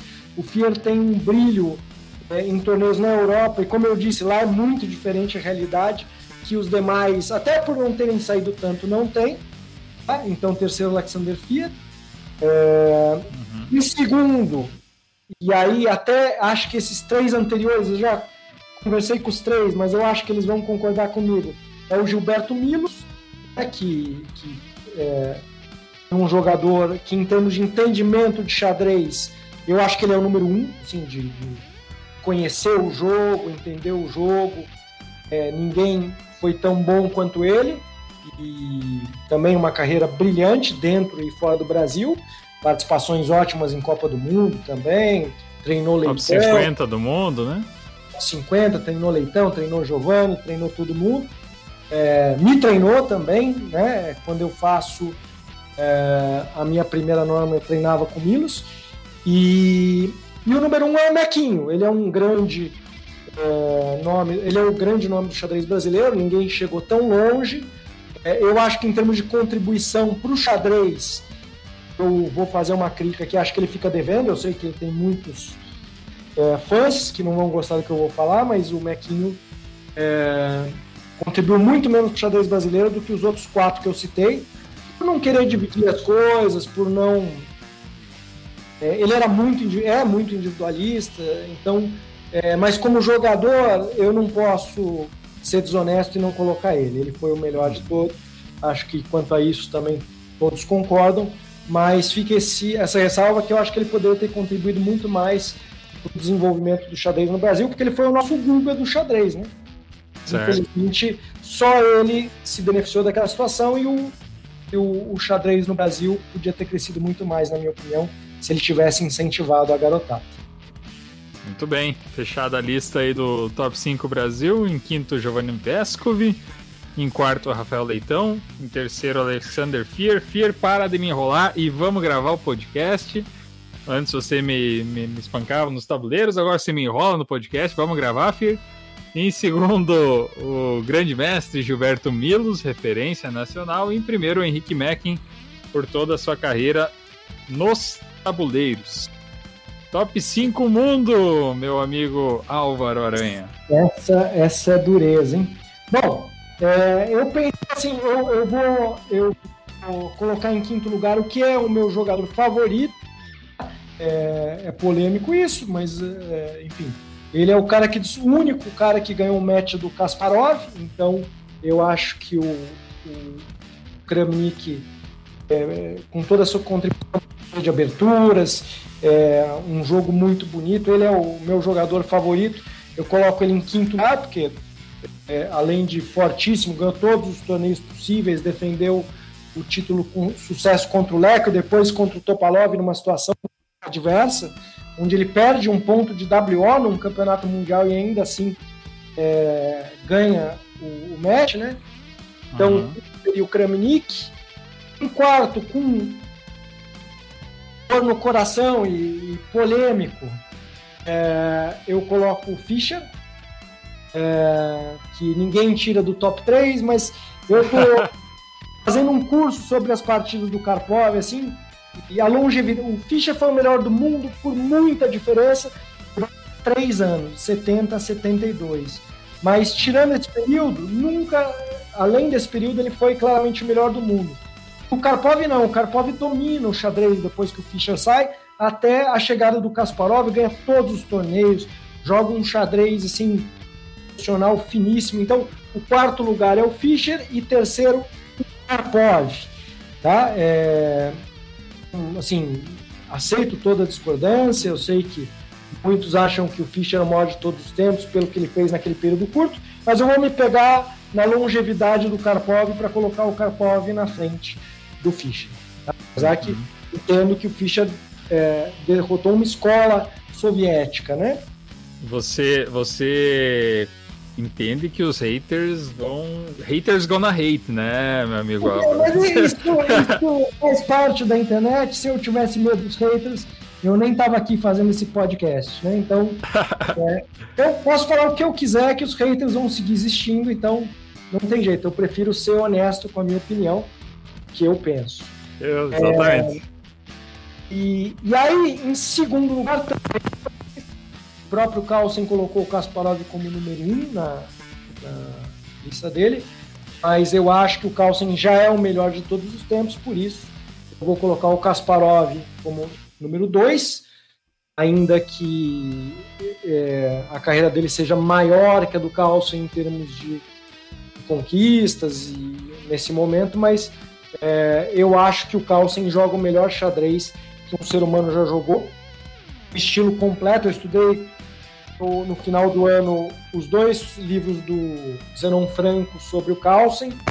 E assim, é, eu acabei esses dois livros, 52 partidas, 62 partidas, desculpa, 30 é, do, de pretas e 32 de brancas. E assim, ele beira a perfeição. Quando ele está é, jogando o melhor dele, ele beira a perfeição. Então, o número 2, o Kasparov, uma menção super honrosa, inclusive contribuiu com o desenvolvimento do Carlsen. E o número um de todos os tempos, para mim, já é o Magnus Carlsen. Então, é, polêmico também, mas qualquer é. coisa que eu falasse, é, assim, é, existe muita dúvida entre é, Carlsen, Kasparov e Fischer. A única coisa aí que eu coloquei o Karpov pela longevidade e contribuição na frente do, do Fischer, é, mas é, existe argumento para colocar o Kasparov na frente, o Carlsen na frente, você é, sabe eu... que a, essa tua lista de, de top 5, só te, te interrompendo um pouco aqui, é? eu achei ela bem curiosa porque é, tem algumas, algumas coisas que a gente lê, que a gente ouve, né? E até vou, vou comentar aqui contigo, quero ver se tu concorda comigo, né? Uhum. É, bom, Kramnik é a, tu, é a, tua escolha, né? tua escolha como jogador predileto, então esse é o teu critério, né? Então acho que e como você falou, ganha o Kasparov no match. O Kasparov, que muita gente acha que é o melhor de todos. 16 partidas ele não perdeu nenhuma. Né? É, então, é, exatamente. Então, não, não é. O, e tem score positivo com o Kasparov contando as partidas de torneio também. Então, é, não é tá, pouca tá coisa. Tá longe, tá bem longe de ser um absurdo, né? Esse, o Kramnik tá em é, quinto. Em quinto lugar, eu acho que existe muito argumento. Assim. Eu, eu, eu amo Capablanca, gostei de. amo o Smyslov. Eu gosto de todos os campeões mundiais, mas você tem que escolher, né? E meu critério, o cara bateu o que a maioria acha que é o melhor de todos os tempos. Deu uma partida em. Né? Sim, fantástico. Em quarto, Fischer, e aí me lembrou é, que alguns dias atrás o grande mestre Rafael Leitão até publicou no, no Twitter dele uma coluna do Davi Coimbra, que é um jornalista aqui do, aqui do Rio Grande do Sul, aqui perto, que o, até o Davi citou o Rafael na coluna, quando o Rafael compara o Fischer ao Ronaldinho Gaúcho. E eu achei bem, bem curiosa essa comparação, porque realmente o Ronaldinho foi o melhor é, por, por, por, três anos, né? Por três anos ele foi o melhor do mundo, assim, disparado, da, talvez da história naquele momento. Mas abandonou a carreira, né? Por outro motivo é, extra-campo. Ele e o Fischer a vida, né? Exato, e o Fischer fez um. É, o Fischer, acho que o motivo só foi diferente, foi o medo de perder, né? Mas Exato. como sido dolorido para um cara que amava o xadrez como ele amava, ficar longe da sua grande paixão por tanto tempo, né? Então uhum. ele ficou 20 anos sem jogar, ele volta em 92, já velhinho. E, é. e mesmo assim, conseguiu uma bolsa de 8 milhões de dólares para jogar o match com é. o Spassky na época. Então, uhum. eu acho que essa comparação do Rafael é muito boa e eu sei que o Rafael considera o Fischer o número um de todos, mas aí Sim. depende do, do, da, do critério que você vai usar. O critério que eu acho não é nada absurdo. Para mim, o Carlsen joga um xadrez mais completo e melhor do que o Kasparov. Hum. É, e com relação ao Karpov, eu acho curioso, eu agora é, não vou lembrar quem fez esse comentário, mas é, certa vez, e faz pouco tempo, eu ouvi que é, um jogador disse que não. O jogador que ele mais tinha dificuldade de jogar era o Karpov, porque você não. O Kasparov, você vê ele te ganhando, você vê ele te dando um golpe, você vê ele te, te destruindo, né? E o Karpov, ele vai te amassando, vai te asfixiando e... Tá e você nem entende o que está acontecendo, você só sabe que você perdeu, né? Você tá tão bem é, e de repente eu perdi, né? Eu estou estudando o Karpov nesse momento, é, refinando um curso de estratégia que eu vou fazer é, online, né, é, para o grande público e assim, é, eu já estudei muitas vezes o Karpov, mas hoje com a maturidade que eu tenho hoje, é, me impressiona mais do que nunca, assim, é uma coisa uhum. absurda o número de exemplos que ele tem em temas variados, assim, jogar contra uma peça mal colocada, torre cavalo contra torre bispo, ele entende tudo, da troca de uhum. peças, é, enfim, é uma coisa assim, tá difícil editar para tirar a partida para ficar um curso que não seja um curso de 200 horas, né? Sim. E aí, com relação aos dois primeiros, é, eu entendo muito bem quando você fala do Carlsen, porque eu acho que o Carlsen talvez dessa geração de jogadores mais jovens aí, é o cara que consegue espremer vitórias de posições em que você diz, não, isso aqui tá empatado, isso aqui não adianta ficar jogando, e ele espreme, espreme, espreme, Sim. espreme e tira uma vitória, né? Então acho ele um Mas cara muito. né, né? Eu, eu estudando as partidas dele com profundidade, eu não simpatizava com o xadrez do Carlsen, ainda que eu, eu sempre é, entendi o tamanho dele. Mas depois de estudar hum. esses dois tomos do Zenon Franco, que são muito bons, aliás, é... ele ganha partida de todas as maneiras. É por ataque, é... Uhum. finais que parece não ter nada e ele espreme, ideias curiosas de abertura. Ele vira um jogador completo. É... Ele motivado é um monstro, é um monstro. E é uma compreensão, né? Uma compreensão de xadrez, assim, de uma forma geral, que é assustador. Né? que só ele entende, essa que é a verdade, assim. Ele vê coisas que ninguém nunca viu. É, é, essa é a minha definição. E o próprio Kasparov disse que o Carlsen, é, o Kasparov acha que o Carlsen é melhor que ele, né? O Kasparov fala isso. Que o, ele fala que a grande vantagem é que qualquer posição que você põe para o Carlsen, o Carlsen rapidamente entende a essência da posição, o que, que ela, aquela posição demanda. Então, é, eu acho que é, me desculpem os que acham precipitado, mas o Carlsen já é o maior de todos os tempos. Show de bola. E agora vem o nosso extra, né, Álvaro? Você é conhecido aí nas, nas redes sociais por sempre estar tá, tá compartilhando, né? Muita coisa bacana aí, de, de livros especialmente, né? Então, uma coisa que o pessoal havia me pedido muito, assim, é de que a gente falasse sobre livros de xadrez também com os convidados. E eu gostaria que você, como é um grande entendedor e tem uma biblioteca enorme aí de livros de xadrez, faça aí o teu. E aí eu vou deixar aberto, Álvaro, se tu quer fazer. Tua... pra rimar com. pra combinar com o resto. Show! Top 5 então, teus 5 livros prediletos de xadrez, então, Alva. É, eu vou começar é, por um livro que, que eu acho que é um clássico e, para mim, é o melhor livro de xadrez já escrito, que é o, o número 2 da, da, das partidas seletas do Botvinnik. Esse livro está lançado no espanhol como Estratégia Volume 2. Por que, que o volume 2 é melhor que os outros? O volume 2 pega o auge do Botvinnik. Ele pega o, quando o Botvinnik ganha o, o torneio do Campeonato Mundial em 48, né? E os anos 40 do Botvinnik são absolutamente impressionantes, assim. É, inclusive durante a guerra, é, é, partidas assim onde ele era muito, a compreensão dele estava muito à frente.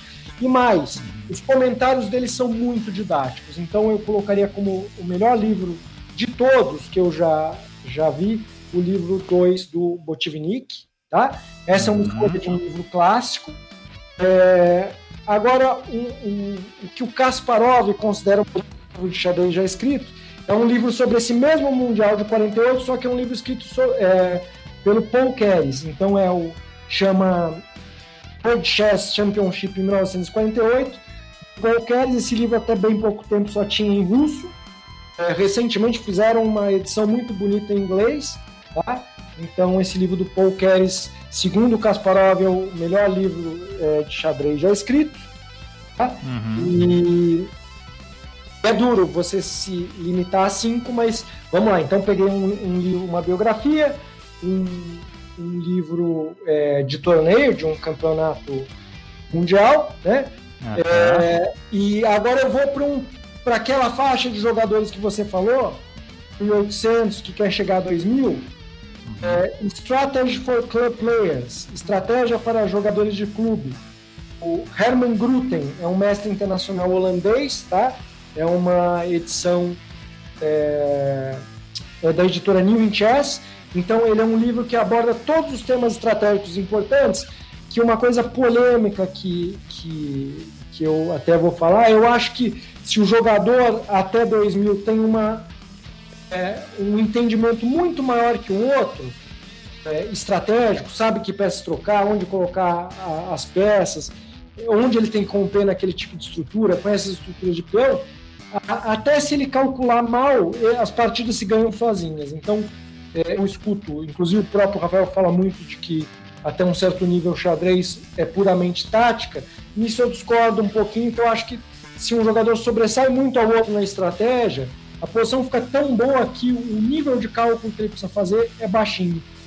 Então esse livro é um, é um, livro bastante útil, Strategy for Club Players, o Herman Gruten ganhou o livro do ano na época, é, acho que 2009, se não me engano, foi a edição dele. O meu livro de cabeceira é o Kramnik Life and Games, que é uma coletânea de partidas do Kramnik comentadas por ele. Infelizmente, só tem até o ano é, 98. Né? Ele é campeão mundial em 2000. Falta aí esse volume 2, né?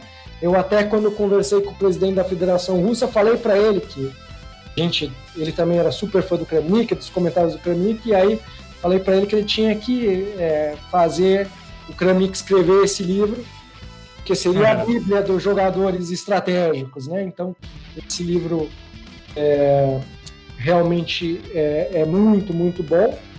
Ah, e, inclusive, é um livro que o Carlsen disse que foi o livro favorito dele na adolescência.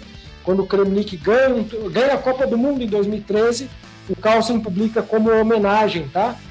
O, uhum. o, o Kramnik, é, dando os parabéns e, e, e, o post dele era esse livro, dizendo que era o livro favorito dele, e ele alega que conhece todas as partidas do decor, né? Eu podia, eu podia citar vários clássicos, né?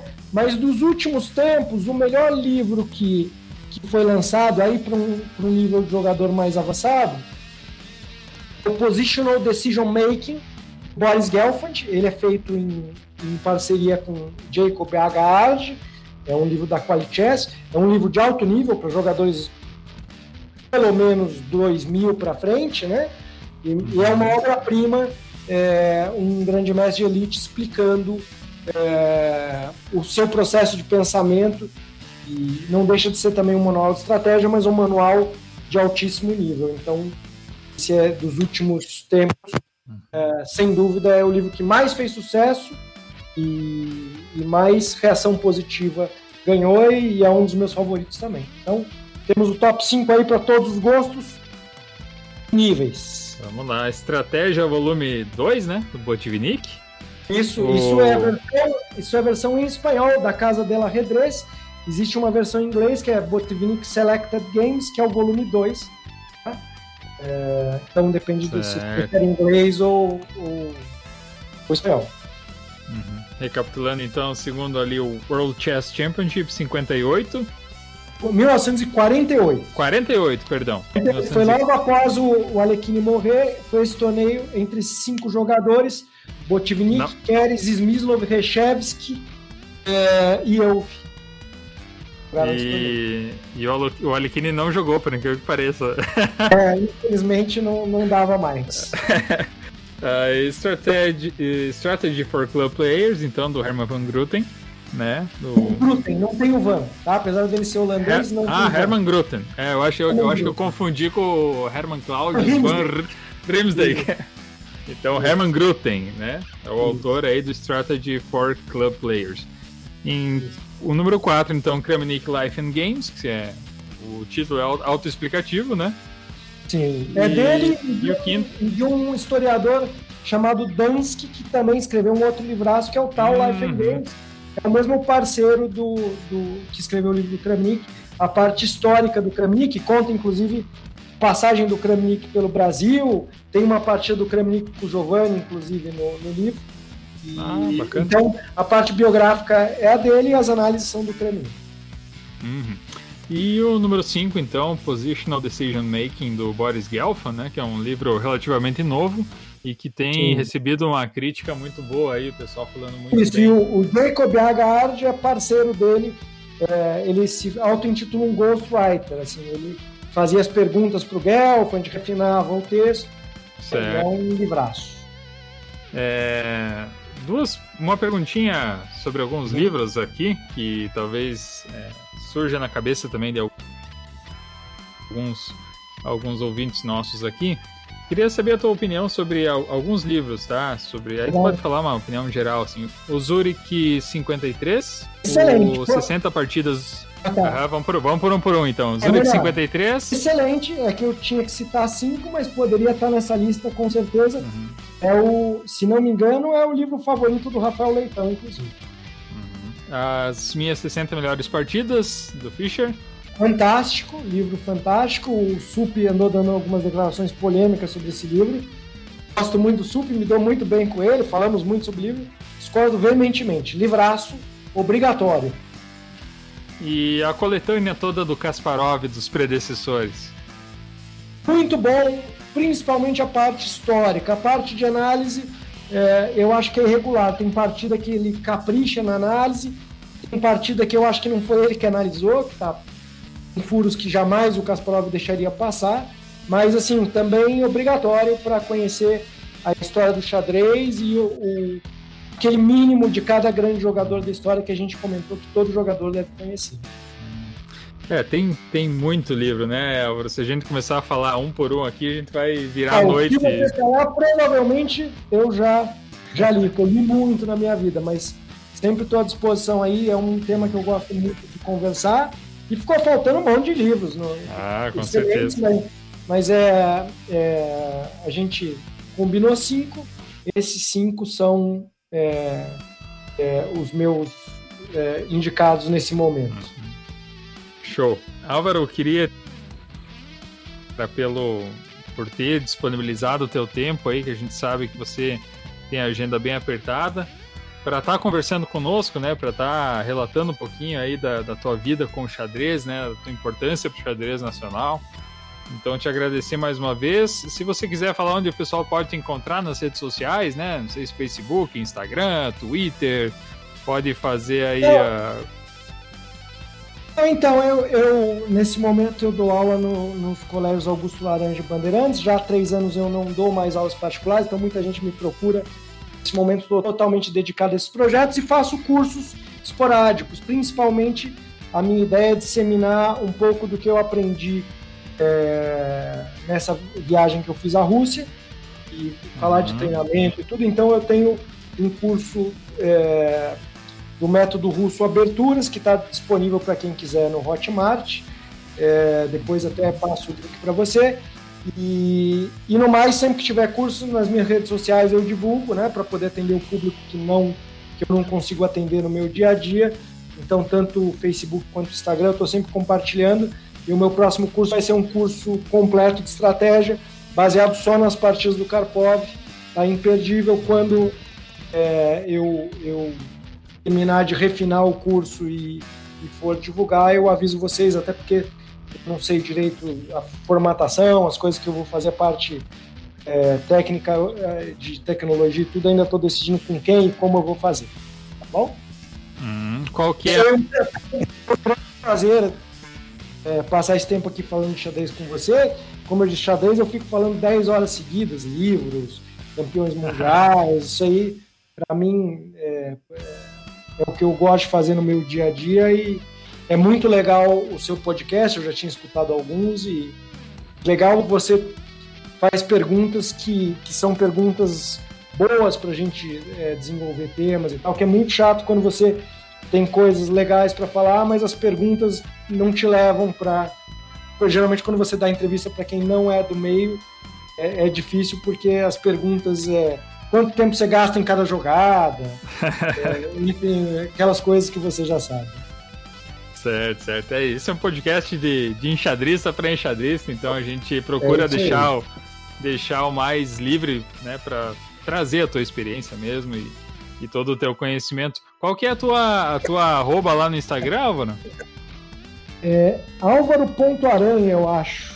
É Álvaro.aranha.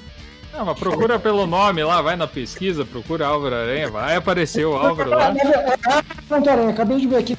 Quem fez foi minha aluna Letícia Sato, é, do Augusto Laranja, que fez pra mim. Eu não tinha é, Instagram, ela falou que era coisa de velho, e aí minhas alunas conseguiram me convencer. Hoje eu, eu faço a postagem no Instagram e compartilho no Facebook. Uhum. Gosto mais do Facebook que é mais para escrever, né? O Instagram é mais imagem, mas eu tenho as duas e quem quiser acompanhar o meu trabalho, é, essas duas redes sociais é, eu estou sempre atualizando, basicamente com conteúdo xadrez. Que eu já percebi que o, o meu xadrez interessa muito mais para as pessoas que minha vida pessoal. Né? Eu, eu, anteontem postei uma foto do meu afilhado com a Cleo Pires, aquela atriz deu 20 curtidas. Quando eu posto uma resenha de um livro, dá 150, 200 curtidas. Então, eu estava até desabafando com meu pai, o pessoal só quer saber do meu xadrez, ninguém quer saber da minha vida pessoal. Mas que, que bom, hein? Que bom isso. é, tem suas vantagens, né? É, então, para você que está procurando seguir o, o, talvez o próximo protagonista do Big Brother Brasil, aí, Álvaro Aranha no Facebook, seguindo ele aí, que tem posts realmente muito interessantes aí no Facebook e com certeza cada, cada texto teu aí, Álvaro, é um aprendizado para nós aí. Ah, que bom. A ideia Show de bola. é agra... compartilhar. Show. Te agradeço mais uma vez. Vamos encerrando o nosso podcast por aqui. Vamos com a promessa de que vamos atualizar com mais frequência. Voltamos agora em 2021. Houveram alguns contratempos aí no começo do ano, mas agora vamos tentar colocar nos trilhos e trazer um conteúdo bacana de xadrez para todos que estão nos ouvindo e que nos acompanharam até esse momento. Um abraço a todos e até mais! Torre na sétima.